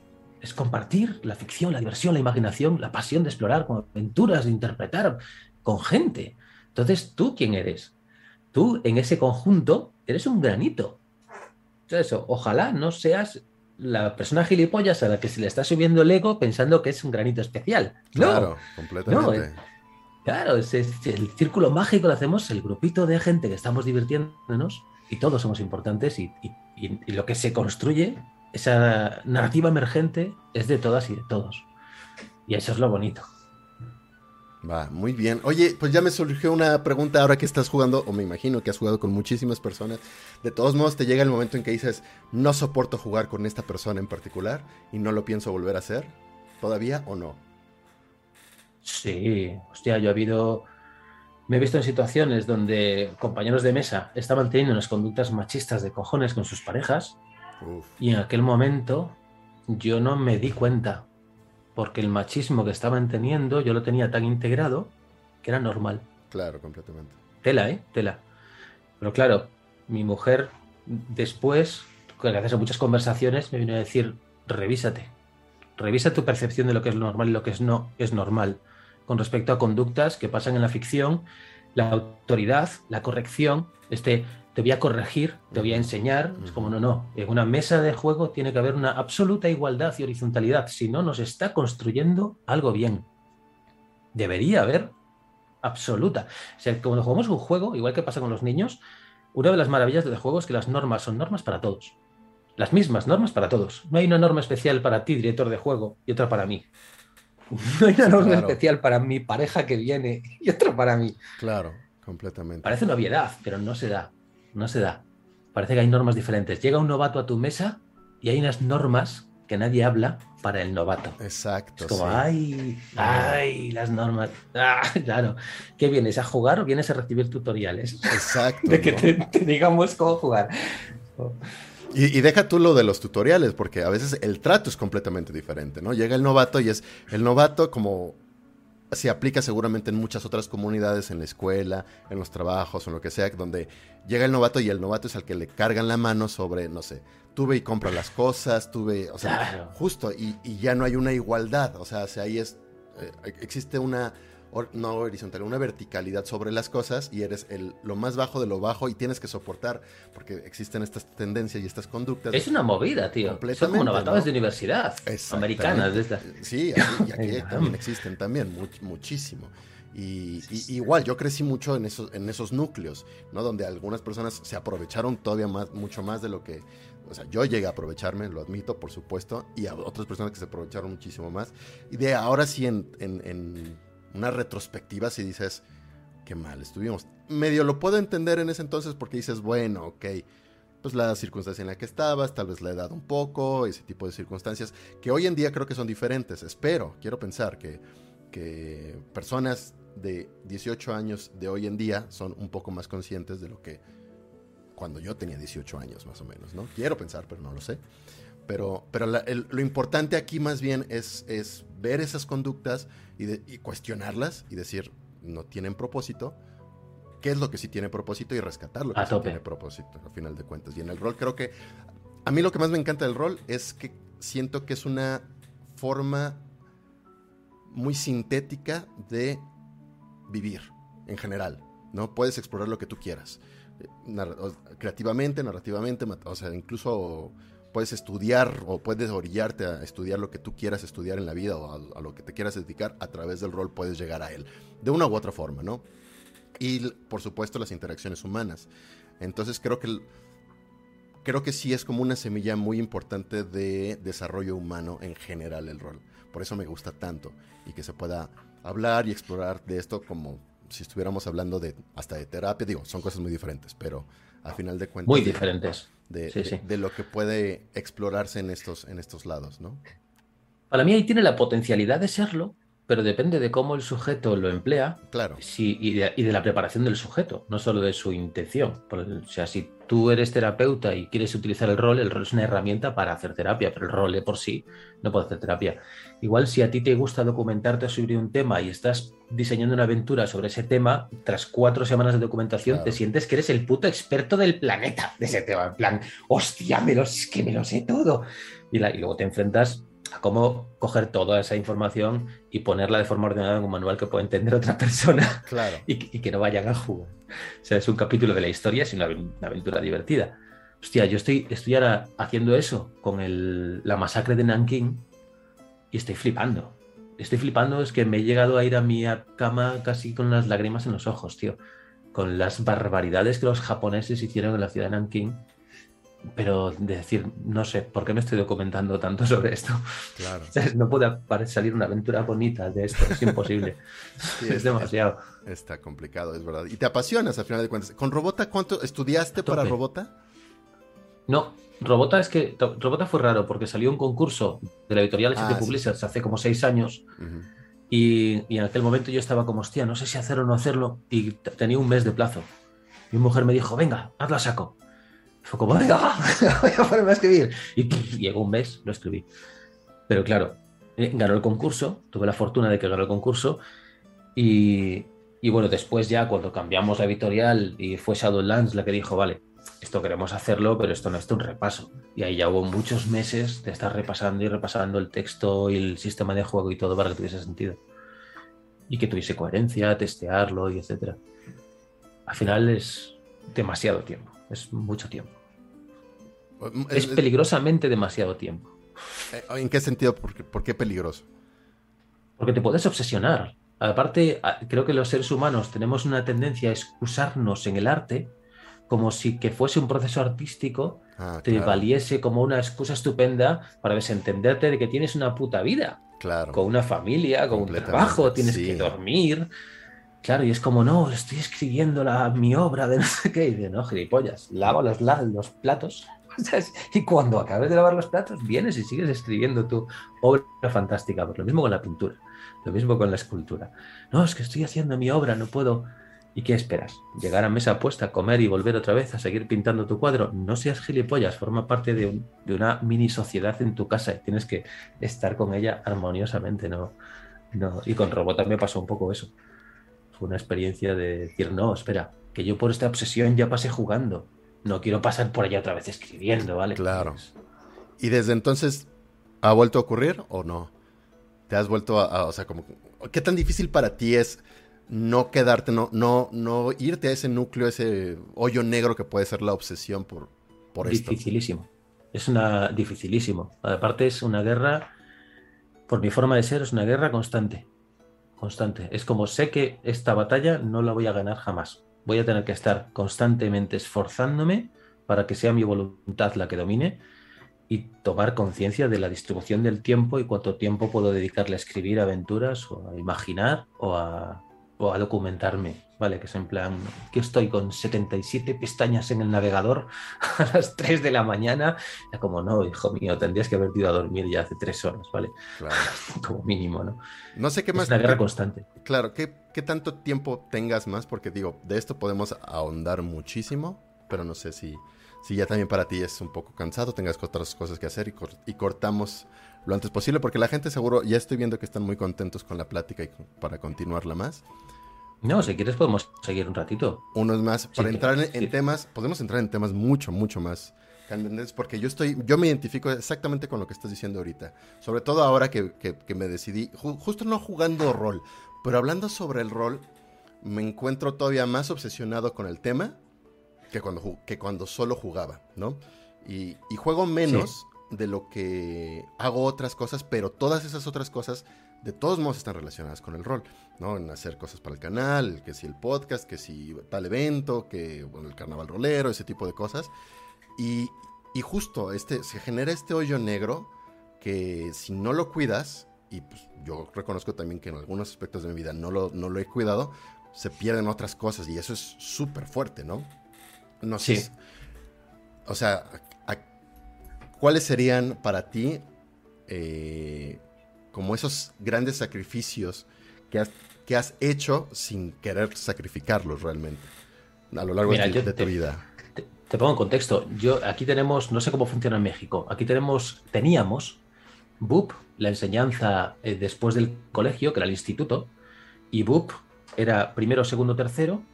Después hacías en la prueba, un último curso que era como una prueba universitaria, preuniversitaria y luego la universidad. Yo me quedé, hice primero y al llegar a segundo repetí cuatro veces segundo. Una detrás de otra, cuatro veces. ¿Por qué? Porque estaba jugando a rol. Porque estaba, bueno, por más razones, ¿vale? Por drogas, por condiciones familiares, por tormentas vitales. Pero en medio de todo ese mare magnum, ¿yo qué hacía? Jugar a rol. Entonces, esto en perspectiva fue un empobrecimiento general de la hostia de mi vida y de mi identidad también, no solo de mi vida. Pero claro, fue un enriquecimiento en un único campo, el rol. ¿Por qué? Pues porque jugábamos sin parar, no yo, yo y mis amigos. Era como estábamos aquí, éramos una puta secta, tío. En serio, éramos. Además, éramos una secta rara porque no buscábamos captar fieles. pues, pues al revés, esas son las sectas, esas son las verdaderas sectas. O sea, llegan los que tienen que estar, ¿no? Digamos. Sí, tío. Éramos eremitas ahí. Y, eh, y ese, quedan residuos de esa mierda en mi conducta obsesiva. Cuando me pongo a escribir o me pongo. ¿Qué pasa? Que ahora quien se ve dañado ya no es mi vida, es mi familia. Sí, claro. Es muy distinto. Entonces es como, ostras, el valor secta, el concepto de secta con el rol, me parece muy interesante. Cuando tú piensas, si, ¿qué, ¿cómo impactaría mi vida no tener rol? Imagínate, ¿no? Que tomas la decisión y dices, vale, no voy a jugar nunca más a rol. No es que no juegue, es que no quiero saber nada de rol. Pero como, si, como experimento mental, nada más, ¿cuántos amigos te quedan que no sean roleros? ¿Cuántas actividades haces en tu vida que no sean rol? Escribir, leer, documentarte, lo que sea, para o por el rol. Ostras, si en este experimento mental te quedas muy solo, la cosa no está bien equilibrada. No, está bien. Hay que. No está bien, cada uno con su puta vida, ¿vale? Pero desde mi punto de vista, algo ahí no está bien equilibrado. Claro. Tenemos que nutrirnos, tenemos que buscar formas diversas. Que, que la vida se acaba pronto. Completamente. Claro. Sí. Y sí, no, es que es, es, muy fuerte. Igual yo en, también en, haciendo recolección de, de, cosas, eh, tenemos un chiste local entre los grupos porque llega un momento, o le ha llegado a muchos, incluso a mí me llegó seguramente, en el que llegas a ese punto y dices, ya, basta de rol porque esto absorbe, absorbe mi vida. Pero también algo que es muy curioso y por eso lo tomamos luego ya a broma, eh, ocurría mucho cuando entrábamos en nuestros 30 aproximadamente, como a tres personas o cuatro personas en la comunidad que éramos, era así, ya es lo, lo, decíamos de esta manera, ya es hora de madurar, tengo que dejar el rol, ¿no? Era una señal de madurez dejar el rol, ¿no? Y entonces... Y luego ya lo tomamos como a broma, cuando alguien no jugaba mucho tiempo, porque X o Y la, vida lo, no importa, ¿no? O sea, incluso porque no, no, había, se había ido de vacaciones o lo que sea, entonces ya lo decíamos entre todos como, ah, es que maduró, ¿no? Porque ya era, era la burla de, de, eso, porque eventualmente, aunque lo decíamos muy convencidos, voy a madurar y voy a dedicarme a otra cosa, también, o sea, reconocemos que no podemos abandonarlo. No por una adicción, no es por decir, es que esto es droga que tiene que, mantenerme vivo, no. Al final de cuentas también reconocemos que es parte íntegra de nosotros y que nos ha construido y que, y que nosotros nos construimos a través de él de una u otra forma. Entonces sabiéndolo como que equilibrar entre lo que es una vida con otras personas, vida social, el rol también es una muy buena fuente de todo lo demás que hacemos. Y creo que también eso es una, una muy bonita enseñanza, ¿no? Al final de cuentas. A tope. A tope, a tope. Es como. Es como esta. Había una anécdota de, un, de una persona que quería ser escritora y quería serlo desde muy joven, con una alta, un alto nivel de creatividad e imaginación, pero notaba que le faltaba algo a sus textos. Y en un curso de escritura pregunta al, pues a esta figura que sería como la maestra, ¿no? Y que le dice, sal a la calle a vivir experiencias. Sal a la calle no a pensar en gente, sino a relacionarte con gente. Esto nos falta mucho, creo, a los que estamos obsesionados o metidos mucho en, nuestro mundo rolero, que es, ostras, eh, la idea existencial de tienes una vida, el mundo es muy grande, tu vida va a ser breve. busca enriquecerte con experiencias. Sal a la calle, vete a otro país si puedes, si puedes, si puedes, porque como está el panorama económico, pues puede que no puedas. Pero busca enriquecerte con actividades. Vas a ver que cuando juegues a rol, vas a jugar de una forma muy distinta. ¿Por qué? Porque al final, quieras o no quieras, todo lo que tú experimentas, vas a hacer que confluya en el rol. Va a nutrir tu rol y tu libertad mental también. No puedes estar, pues no sé, cada, cada rato que tengas libre de tu vida pensando en la partida o fomentando una charla mental pasiva en tu cabeza, preparando constantemente escenas, momentos, partidas, personajes. Es como, hostia, tío, eso no es sano. Para tu cerebro no es sano tener esa charla mental constante sobre el rol. Cada uno verá si la tiene, yo la tenía. Y, mentalmente no acabe bien, en el sentido de decir, hostias, que me estoy convirtiendo, tío. Claro, ¿no? Llegas incluso a depresiones o cosas así. A mí, a mí me ha tocado horrible. Estuve este el cierre de año fue muy cansado después del carnaval rolero, porque después de tanto rush, era así como, bueno, ¿y ahora qué? ¿Qué, me queda de vida? ¿No? Es así como, ya no hay nada más que hacer. Sí, sí, es súper pesado. Sí, sí. Es súper pesado. Aparte, si estás metido en la comunidad online, nos metemos en un, en un en una espiral de excelencia que es abrumadora. Claro. Que es como, espera, tío, yo no quiero que mis partidas sean shows espectaculares. Yo quiero divertirme. Es lo que quiero, joder, quiero divertirme. Y una partida puede salir como una putísima mierda. Y no pasa nada, me lo he pasado bien con mis amigos. No ha sido, sabes, abandonemos un poco esta adicción a las endorfinas cerebrales que tenemos de que todo sea intenso, fuerte, lo máximo, lo más. Porque si no, al final, ya una partida que hace 10 años te, te dejaba flipando, ahora ya no te sabe Claro. Pero no te sabe por qué. Porque tu cerebro está hasta aquí. Está full de esa droga natural que es el éxito y el y la escena potente y, se han reído y han llorado y en tal, Es como no, tío. Sí, claro. Yo no quiero, no quiero disfrutarlo así, yo quiero disfrutarlo más. se juega rol para pasar el rato a final de cuentas, ¿no? No tendría que ser otra cosa más que esa, ¿no? Claro, y, puedes tener aspiraciones artísticas. Claro. Yo las tengo muchas veces cuando juego. En plan, pues quiero jugar y, sé que una parte de mí en esta partida se, se, emita o no se emita o esté con mis colegas, quiero que emerja una narrativa que me deje fascinado, que me deje con una sensación postorgásmica de tumbarme y hacer ah. y, que mis colegas también, ¿no? Con sensación de que hemos creado mundo, hemos creado, hemos explorado zonas nuevas, hemos, nos hemos relacionado con personajes que eran no sé si a ti te pasa con tus colegas, ¿no? Nosotros llevamos jugando muchos años una partida, entonces tenemos un sindicato de penejotas olvidados. Es como, claro. ha habido tantos penejotas a lo largo de que llevamos jugando 20 años, pues hay tantos penejotas en esos 20 años que cuando aparece un penejota del sindicato de los olvidados, hacemos como, hostia, es como reencontrarte con un claro. amigo. Sí, sí. Ay, esas, esas partidas son como, tío, ay.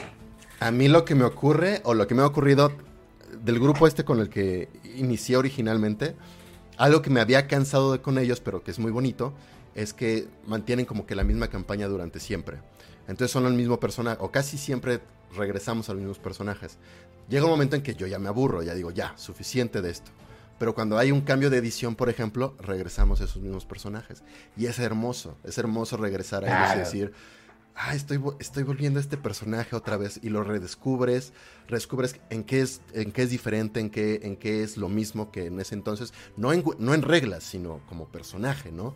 Que te va acompañando. Entonces, es súper padre porque efectivamente es como ver a un viejo amigo con el que siempre creciste, pero en paralelo, ¿no? Y luego te reencuentras con él y, y dices, ahí estás, ahí estás otra vez. Y qué padre que te vaya bien o te vaya mal, no importa, te entiendo es súper hermoso ese tipo de, anécdotas que, digo, solo pueden ocurrir. Es una pasada. A mí algo que me gusta del rol particularmente, cuando has jugado mucho tiempo y te ha cogido joven, joven es con 16 años, con 17 o así, ¿vale? Es que en toda esa etapa de vida, de los 17 a los 30, 30 años o a los 28, que tampoco es tanto, ¿vale? Pero de los 17 a los 28, esos 11 años, tu puta vida ha cambiado un mogollón. Claro. Has descubierto la sexualidad, Sí. la que sea que tengas. Has tenido amores y desamores, te habrán partido el corazón. Te habrás encontrado con todo tipo de traumas, de éxitos, de triunfos, y tus personajes de rol estaban ahí, siendo el mismo personaje como una línea que une todos esos momentos, relacionándose y viviendo aventuras. Entonces, cuando pasa justo eso y vuelves atrás como un PNJ de los olvidados de cuando tenías 18, hay una Claro. parte de tus 18 que vuelve a ti, tío. Se hace un puente. Sí, sí. Es la hostia, tío. Sí, qué hermoso. Es la hostia de bonito. Y A mí algo que me pasaba, fíjate, ¿eh? es que yo leía, eh, como estaba muy obsesionado con la creación y la, y la impro y la creación. Cogía libros, tío. Pues mira, estos que tengo por aquí. Que el Sutra de la Serpiente, que es un sutra de Buda, de los más importantes, así no sé si se ve, pero bueno, sí, sí se ve. de Samuel Wolfing, ¿vale? Y yo me leía estos libros y me los leía porque yo quería interpretar dentro de un reino budista. Y quería interpretar a, a budas o a lamas o a maestros del saber del budismo, aunque adaptase el budismo y no fuese budismo y fuesen elfos, ¿vale? Pero ¿cuál es la religión de los elfos? Pues en vez de llamarse Buda se llama Yuin, pero básicamente es una puta copia. Claro. Y yo los leía para meterlos en partida. Y para meterlos en el mundo de juego. Y eso hacía que hubiese una parte de mí impermeable al libro. Yo lo estaba leyendo analíticamente. Y eso fue durante muchos años, leyendo historia, leyendo ensayos y leyendo pues, ensayos religiosos, si quieres llamarlo a esto así.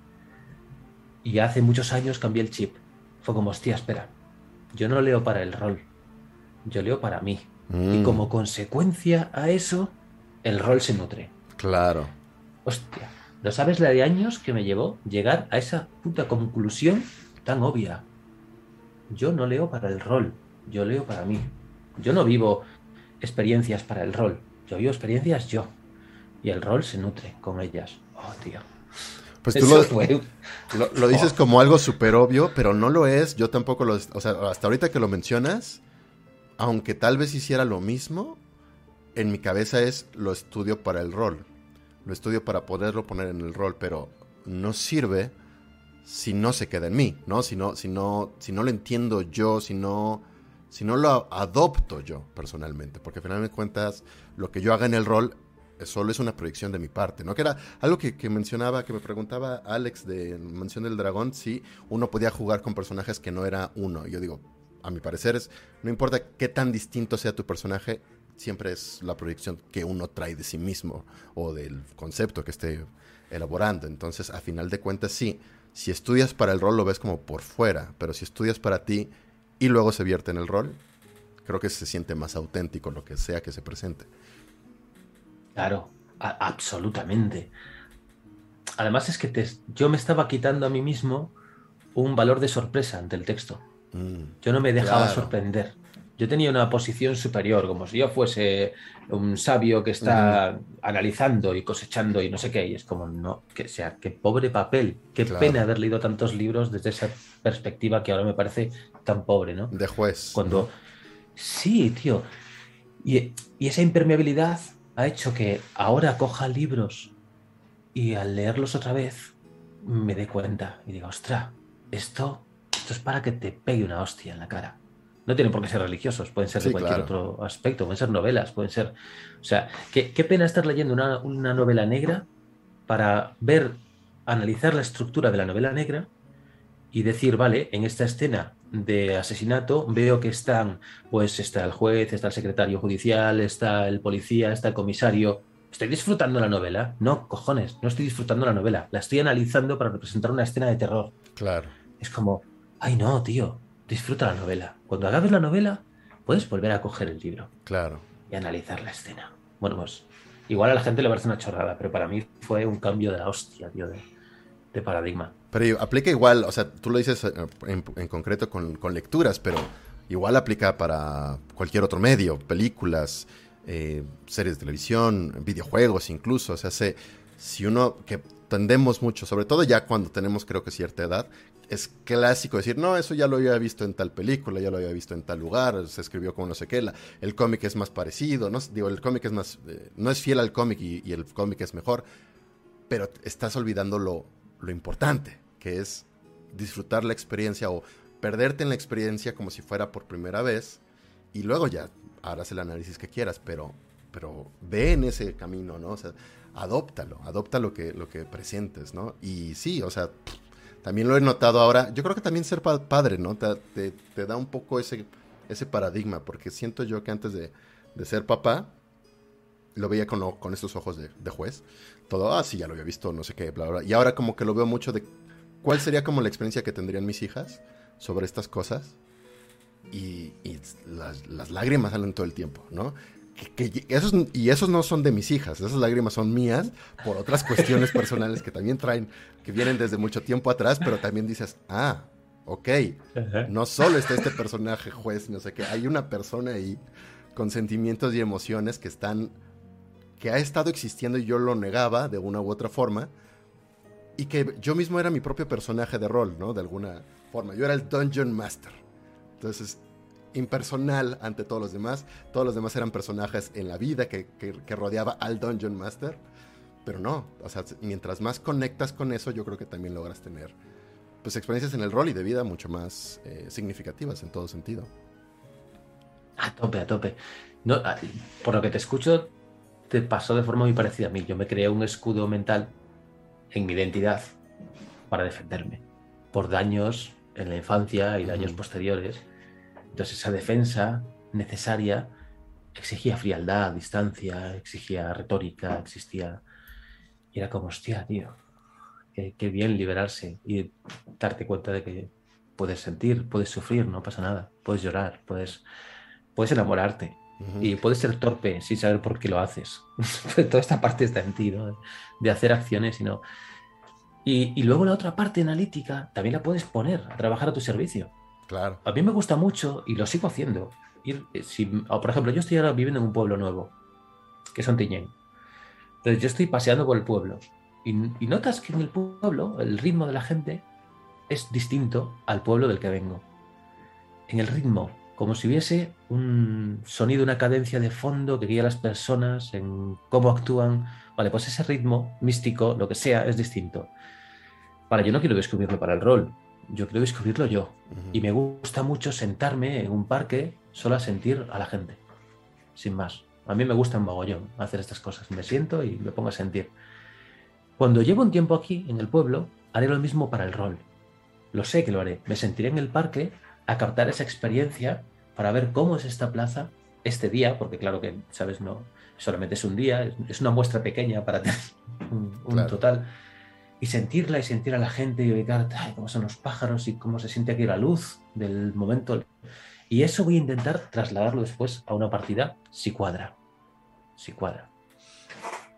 Yo tuve la suerte, tío, de tener a, un, a una persona en mi vida que fue como un profe para mí y también tuvo un aspecto paterno muy fuerte, que era Juan Vidal en Pontevedra cuando era adolescente y me guió en momentos muy turbulentos. Y él me decía que las personas nos vacunamos de conocimiento que ahora, bueno, que era, que era un mal de la sociedad moderna, vacunarnos del conocimiento. Queremos conocer para exhibir o conocer para saber de forma muy superficial. Claro. Y el conocimiento actual ya no te pide un sacrificio real. Juan me decía, hace mucho tiempo, para, Juan tenía una biblioteca que era cojonante, ¿vale? Y tenía libros de todo tipo. Y hubo un momento en que nos sacó un libro y nos dijo, para acceder a este libro, hace, hace cientos de años, hace siglos y siglos, había que pasar por procesos iniciáticos y selección y demostrar que tenías la voluntad y el conocimiento o la determinación y la bondad para que alguien de labios a oídos te transmitiese lo que está aquí. Vale, pues mira, aquí lo tienes, pum.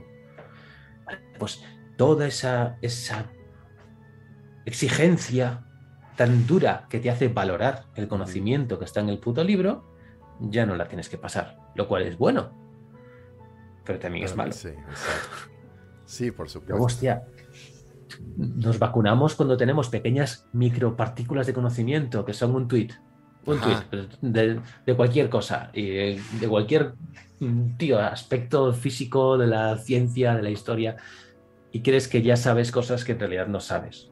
Claro. O, peor aún, que se publican los, los, artículos y solo te quedas con el encabezado. Que además el encabezado ni siquiera tiene que ver o no tiene mucho que ver con cómo está escrito la nota, sino solo para convencerte de leer la nota que de todos modos no leíste, ¿no? Entonces, sí, somos una, una sociedad actual todavía cada vez más, menos informada, curiosamente, a pesar de la, no sé, la, la excesiva información que hay todo el tiempo. Es a tope. Y fíjate que eso me pasa con colegas que son mis mejores amigos y nos reímos de este fenómeno porque lo conocemos y lo hemos hablado muchas veces. Nos ponemos a hablar de cualquier cosa. Y sale, ah, mira lo que está pasando en Kazajistán ahora. Y nos ponemos a hablar de política como si tuviésemos idea, pero no tenemos ni puta idea. Claro, exacto. y, llegamos a un nivel absurdo, de decir, sí, porque yo creo que China ahora el lo está haciendo. Vale, y, ya hay un momento en el que nos paramos y nos descojonamos de risa, porque no tenemos ni puñetera idea, pero esa necesidad de aparentar que sabes algo de lo que no tienes ni puta idea forma parte de un trozo de nuestra identidad social. Claro. Sacamos hacia afuera, ¿no? no sé si a ti te pasa, a mí, para mí de pequeño era súper obsesivo el enseñar a la gente que yo sabía cosas que en realidad no sabía. No tenía ni idea. Yo creo que también, pero menos, menos consciente. O sea, me da mucho por hablar y decir, ah, y esto, esto, esto, otro, pero no tanto por la necesidad de demostrarlo, sino incluso a veces por la necesidad de nada más estar hablando, ¿no? De mi, mi mecanismo de así, hay silencio, ¿Cómo, lo, cómo, ¿Cómo cubre este silencio? Habla de algo. bla, bla, bla, miedo al silencio. sí, exacto. Y lo que me pasa con mis amigos, una... ah, no, dale. Bueno, que lo que me pasa a mí con mis amigos del rol, con los que cuando nos juntábamos antes de pandemia a, jugar, es que yo aprendía más bien mucho del mundo gracias a, sentarme con ellos, de lo que pasaba en el mundo. Quizás no me quedaba con sus versiones, pero decías tú, no, lo que pasó en Serbia, lo que sea yo no me enteraba, sino es porque mis amigos me sacaron el tema. Yo dije, ah, están pasando cosas en Serbia. Ah, ok, ok.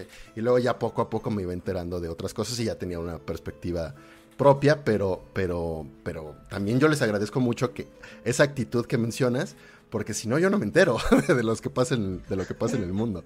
Yo a veces vivo muy en, mi cabeza y, ya sin tanta interacción con el resto. Y sigue sin enterarte, ¿no? Es, es muy de cueva platónica esto. O sea, tus amigos te, te, comparten sombras de lo que ellos interpretan el mundo. Estamos ahí mirando, en plan, hostia, tío. Ya, ya sé lo que pasa en Kazajistán. No idea, Ni puta idea. O sea, bueno, no sé qué pues pasa algo. ¿no? Ahí sí, con el rol nos pasa igual, tío. No tenemos ni puta idea. O sea, ni, ni putísima idea, pero nos encanta, en cierto sentido, compartir charlas amigables en las que creemos o empezamos a, manifestar que entendemos algo de lo que pasa en el rol. Y a mí me parece fascinante lo, que pasa en la narrativa cuando estamos en la mesa de juego, cómo se construyen las historias, siendo grupos tan diversos, personas tan distintas, formas tan distintas de entender a personajes, ta, ta, ta, ta, ta. Es como, hostia, tío, súper fascinante. Estoy deseando que venga gente al rol preparada, pero bien preparada, cuyos estudios tengan que ver con literatura, narrativa emergente, narrativa, estructuras y tal, y nos talandeen a todos y nos digan, lo que pasa cuando juegas una partida de rol es esto. Ah, pero es súper bonito, claro. Ah, y lo mires y digas, ay, no quiero aceptar que pasa esto, ¿vale? es fascinante que, pasa esto. Se la ¿Y, ¿Y no crees que eso, si llega a ocurrir, sea más o menos como la experiencia del, del 100 pies que mencionabas hace rato. Entonces, cuando te lo hacen ver, te entorpece todo y la experiencia se pueda caer un poco. Creo que a algunas personas sí pasaría, sí nos pasaría eso. Pero también con la experiencia del 100 pies después podrías bailar y podrías danzar y podrías... O sea, creo que en que tú tengas conocimiento del cine te puede joder la experiencia de ver una película como si no tuvieses ni puta idea de cine. Pero solo depende de tu actitud en el cine. Es a tope tu actitud, porque tú puedes tener mucho conocimiento de... Yo, tengo conocimiento de narrativa de novelas. No es que sea un... ¿Sabes? No. Pero hostia, tío, también me he preocupado de generar un interruptor para apagar ese conocimiento y disfrutar de la novela. Sino que he hecho. Una de las cosas que más me gusta, me voy a autosabotear y joderme el disfrutar una puta novela. Solo por haber leído X libros o, sobre narrativa. Es como, no, por Dios. Claro, completamente. Entonces yo creo que no. es como cuando eres director de juego y eres, eres el director de siempre de tu grupo y de pronto otro de tu grupo se pone a dirigir. Entonces tú eres jugador. ¿No sabes quitarte el chip de director? Exacto. Es como no puedes. Vale, entiendo que durante una gran etapa de nuestra vida no podemos. Pero luego identifica cuando eres un puto cínico y no quieres. No quieres quitártelo y estás mirando con esos ojitos de cabrón al jugador y le estás poniendo ojos de te miro como director. Exacto, exacto. No mola, tío. Quítate esa mierda. Es una mierda. Sí, al final de cuentas también ese es un rol. El rol de jugar rol es distinto al rol de dirigir rol. Y hay que asumirlos. Ahí yo creo que estás, nos, nos, ocurre que somos como el caballero de la armadura oxidada. Vale, tú estás como director de juego y tienes una ropa. Quítate la ropa cuando estés como jugador y ponte la ropa de jugador. Completamente. Eh, es un ejercicio de salud mental también creo, que tú puedas hacer esto y disfrutar como jugador. O sea, si no, es como constantemente eres director y analizas como director y estás pensando, no, tío, juega, diviértete. Bueno. Sí, total. Pues bueno, yo creo que con eso podemos ya cerrar nuestra super plática. Me fascinó estos minutos. Creo que es donde más tuvimos retención de la gente, por cierto, viendo las métricas del, de, de, YouTube. También fue que empezaron a llegar más tarde, pero qué gran y amena plática la que tuve contigo, Sirio. Super padre. Bienvenidísimo para que participes en cualquier otro momento. No sé si alguien en el chat, por cierto, ya los, los ignoré, los, leí, los leí, pero no saqué sus comentarios. Este, voy a mencionar algunos porque me clavé demasiado. Ahí está Albert, manda saludos, por supuesto. Eh, Alejandro Pros dice, creo que hay estudios donde demostraron que ciertas partes del cerebro que se activan cuando uno recuerda algo que vivió, pero también se, se despiertan cuando uno juega rol. Yo creo que esto es desde hace 30 minutos que estuvimos hablando de cosas. Eh, ahora, es cuando, ahora, es cuando, hacemos, hacemos que sabemos del tema y hablamos de, las neuronas espejo y tal. No tenemos ni puta idea. Pero vamos a hablar. Sí, las neuronas espejo cuando se activan, cuando tienes un recuerdo y tal. Sí, sí, por supuesto, claro. Porque el estudios en el 4, sí, claro. En las revisiones del, 2090, del 1994, según. Sí, por supuesto. Eh, madurar en Dungeons and Dragons es pasar de 3.5 a quinta, dejar de memorizar reglas y empezar a contar historias. Es bromi, por supuesto, claro. Sí, entendemos. Por su... Sí, ahora dice que es broma, pero. sí. Lo ha, dicho, lo ha dicho de corazón que lo he notado. ¿eh? Concuerdómetro el 150%. Primera vez, Joaquín Sánchez, que está a, más allá del. Es más, que siquiera llega al 100%. Estamos en 98, cuando estábamos en lo más de acuerdo del mundo. 150% ya está, estamos en un, en, un, nivel nuevo. Gracias, gracias Joaquín Sánchez. Buscar experiencias que nos nutran primero como personas y como consecuencia. Eh, nuestras actividades también cambian de perspectiva por, nuestro crecimiento, dice Ed Luna. Sí, perfecto. la plática de la peda. Aquí, igual es allá en, España, decir de peda es, eh, embriagados, todos pedos, borrachos. Ir pedo, ir pedo, sí. Ah, estamos igual, sí sí, sonó, sí se siente a eso, definitivamente, ¿no? Me faltó mi cerveza. sí, tío. Pero muy bien. Ay, dice Embustero que no te vayas sin contarnos qué estás jugando ahorita y qué juego están en tu radar para este año. Pues ahora mismo estoy de vacaciones, o sea que jugando cero, en el sentido de preparar partidas y demás, pero Estoy a nada de tener ya el canal de Discord abierto para hacer reclutamientos y jugar con Peña. Y pues estoy preparando la broma macabra de la llamada de Tulu, de Alex de la Iglesia, para jugarla. Y quiero jugar. Los tengo aquí. O sea, esta banda de aquí son los juegos que quiero jugar y que estoy leyendo, por eso los tengo a mano y tal. Algunos lo he quitado, en plan, ya no me gustas tanto. no tiene cuál. Pero mira, Monster of the Week, quiero jugar.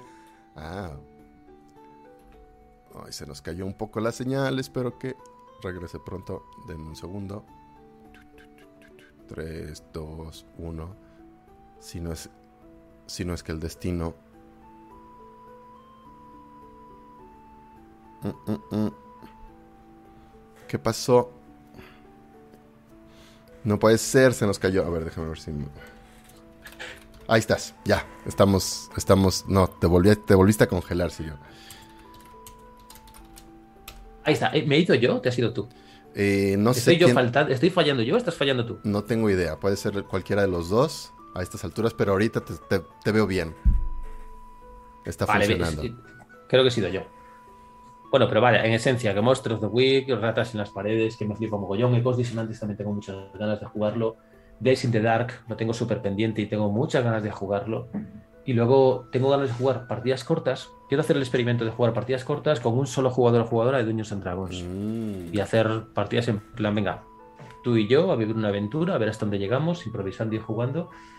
Y Baesen, lo tengo pendiente, pero cometí un error de la hostia. Y es que fui a comprarme el juego y me compré una puta aventura. Me equivoqué, tío. Pasa, pasa, a mí me pasa también. Me equivoqué. Hostia, tío. Entonces tengo el juego, pero no tengo la aventura. A- a- así Me yo empecé, ¿eh? O sea, mi, mi primer... O sea, nosotros creímos que jugábamos Calabozos y Dragones porque no entendíamos en ese entonces que Calabozos y Dragones era el nombre de un juego de rol, ¿no? En lugar del juego de rol, ¿no? O sea, como- como- Hostia. Y cuando compramos algo de Calabozos y Dragones, creímos que comprábamos el juego, pero nada que ver, no era un suplemento para jugar con vampiros. Entonces así no entendíamos absolutamente nada. Así, ay, aquí dice que tiene más cuatro por ser no sé qué. Ah, excelente. No sabíamos qué significaba ese más cuatro, evidentemente. Pasa, nos pasa seguido. Pero en fin. Más cosas que quiero hacer es testear los juegos en los que estoy trabajando. Estoy trabajando en un par de ellos. Va a salir Baatar eh, este año, seguramente, que es un juego basado en el camino del héroe.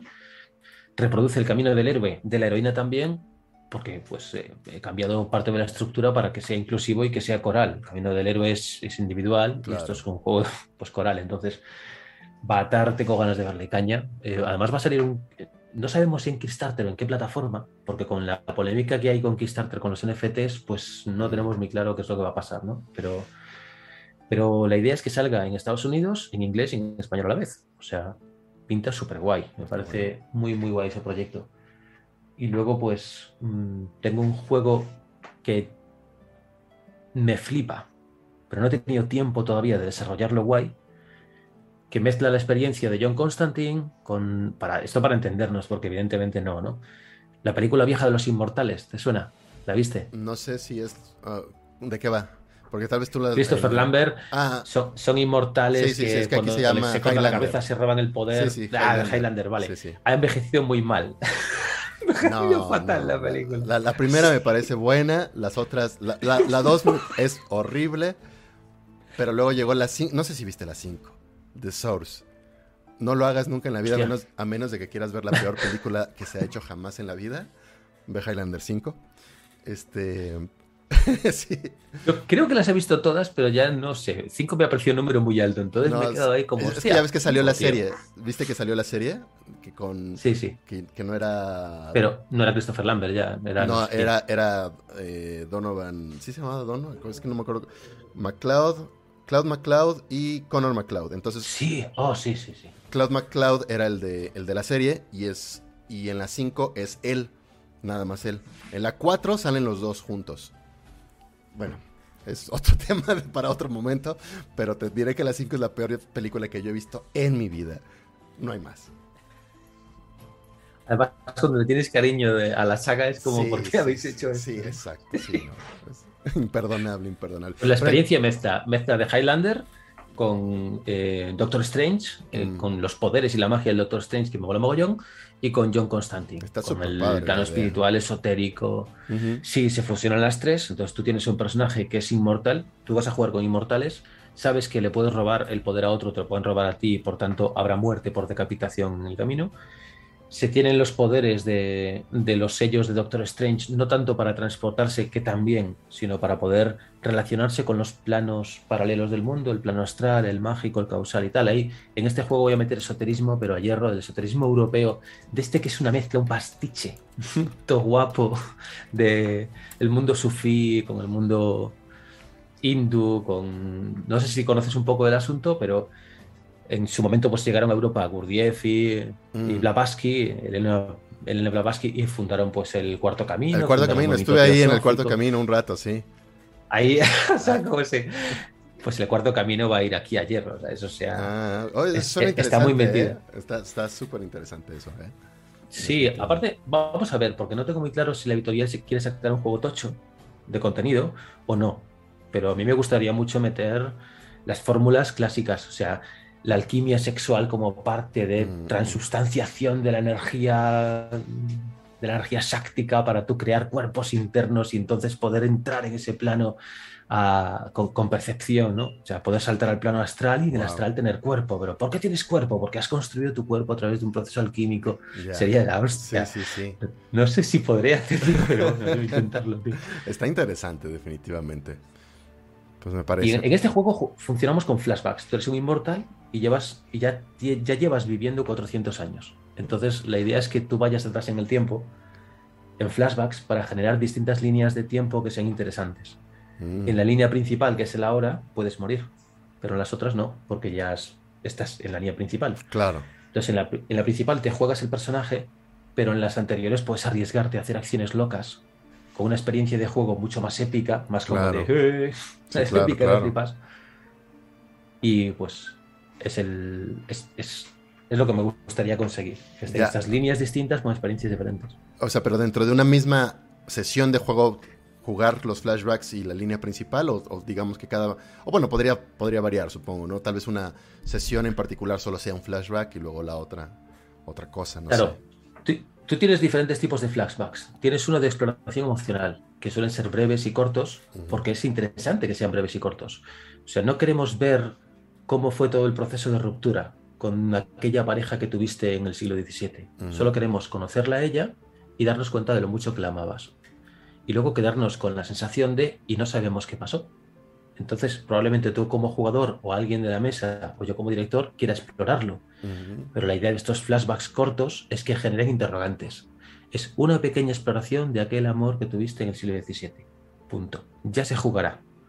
Ya, ya yo como director podré sacar de ahí eh, matraca para joderte en la línea temporal actual.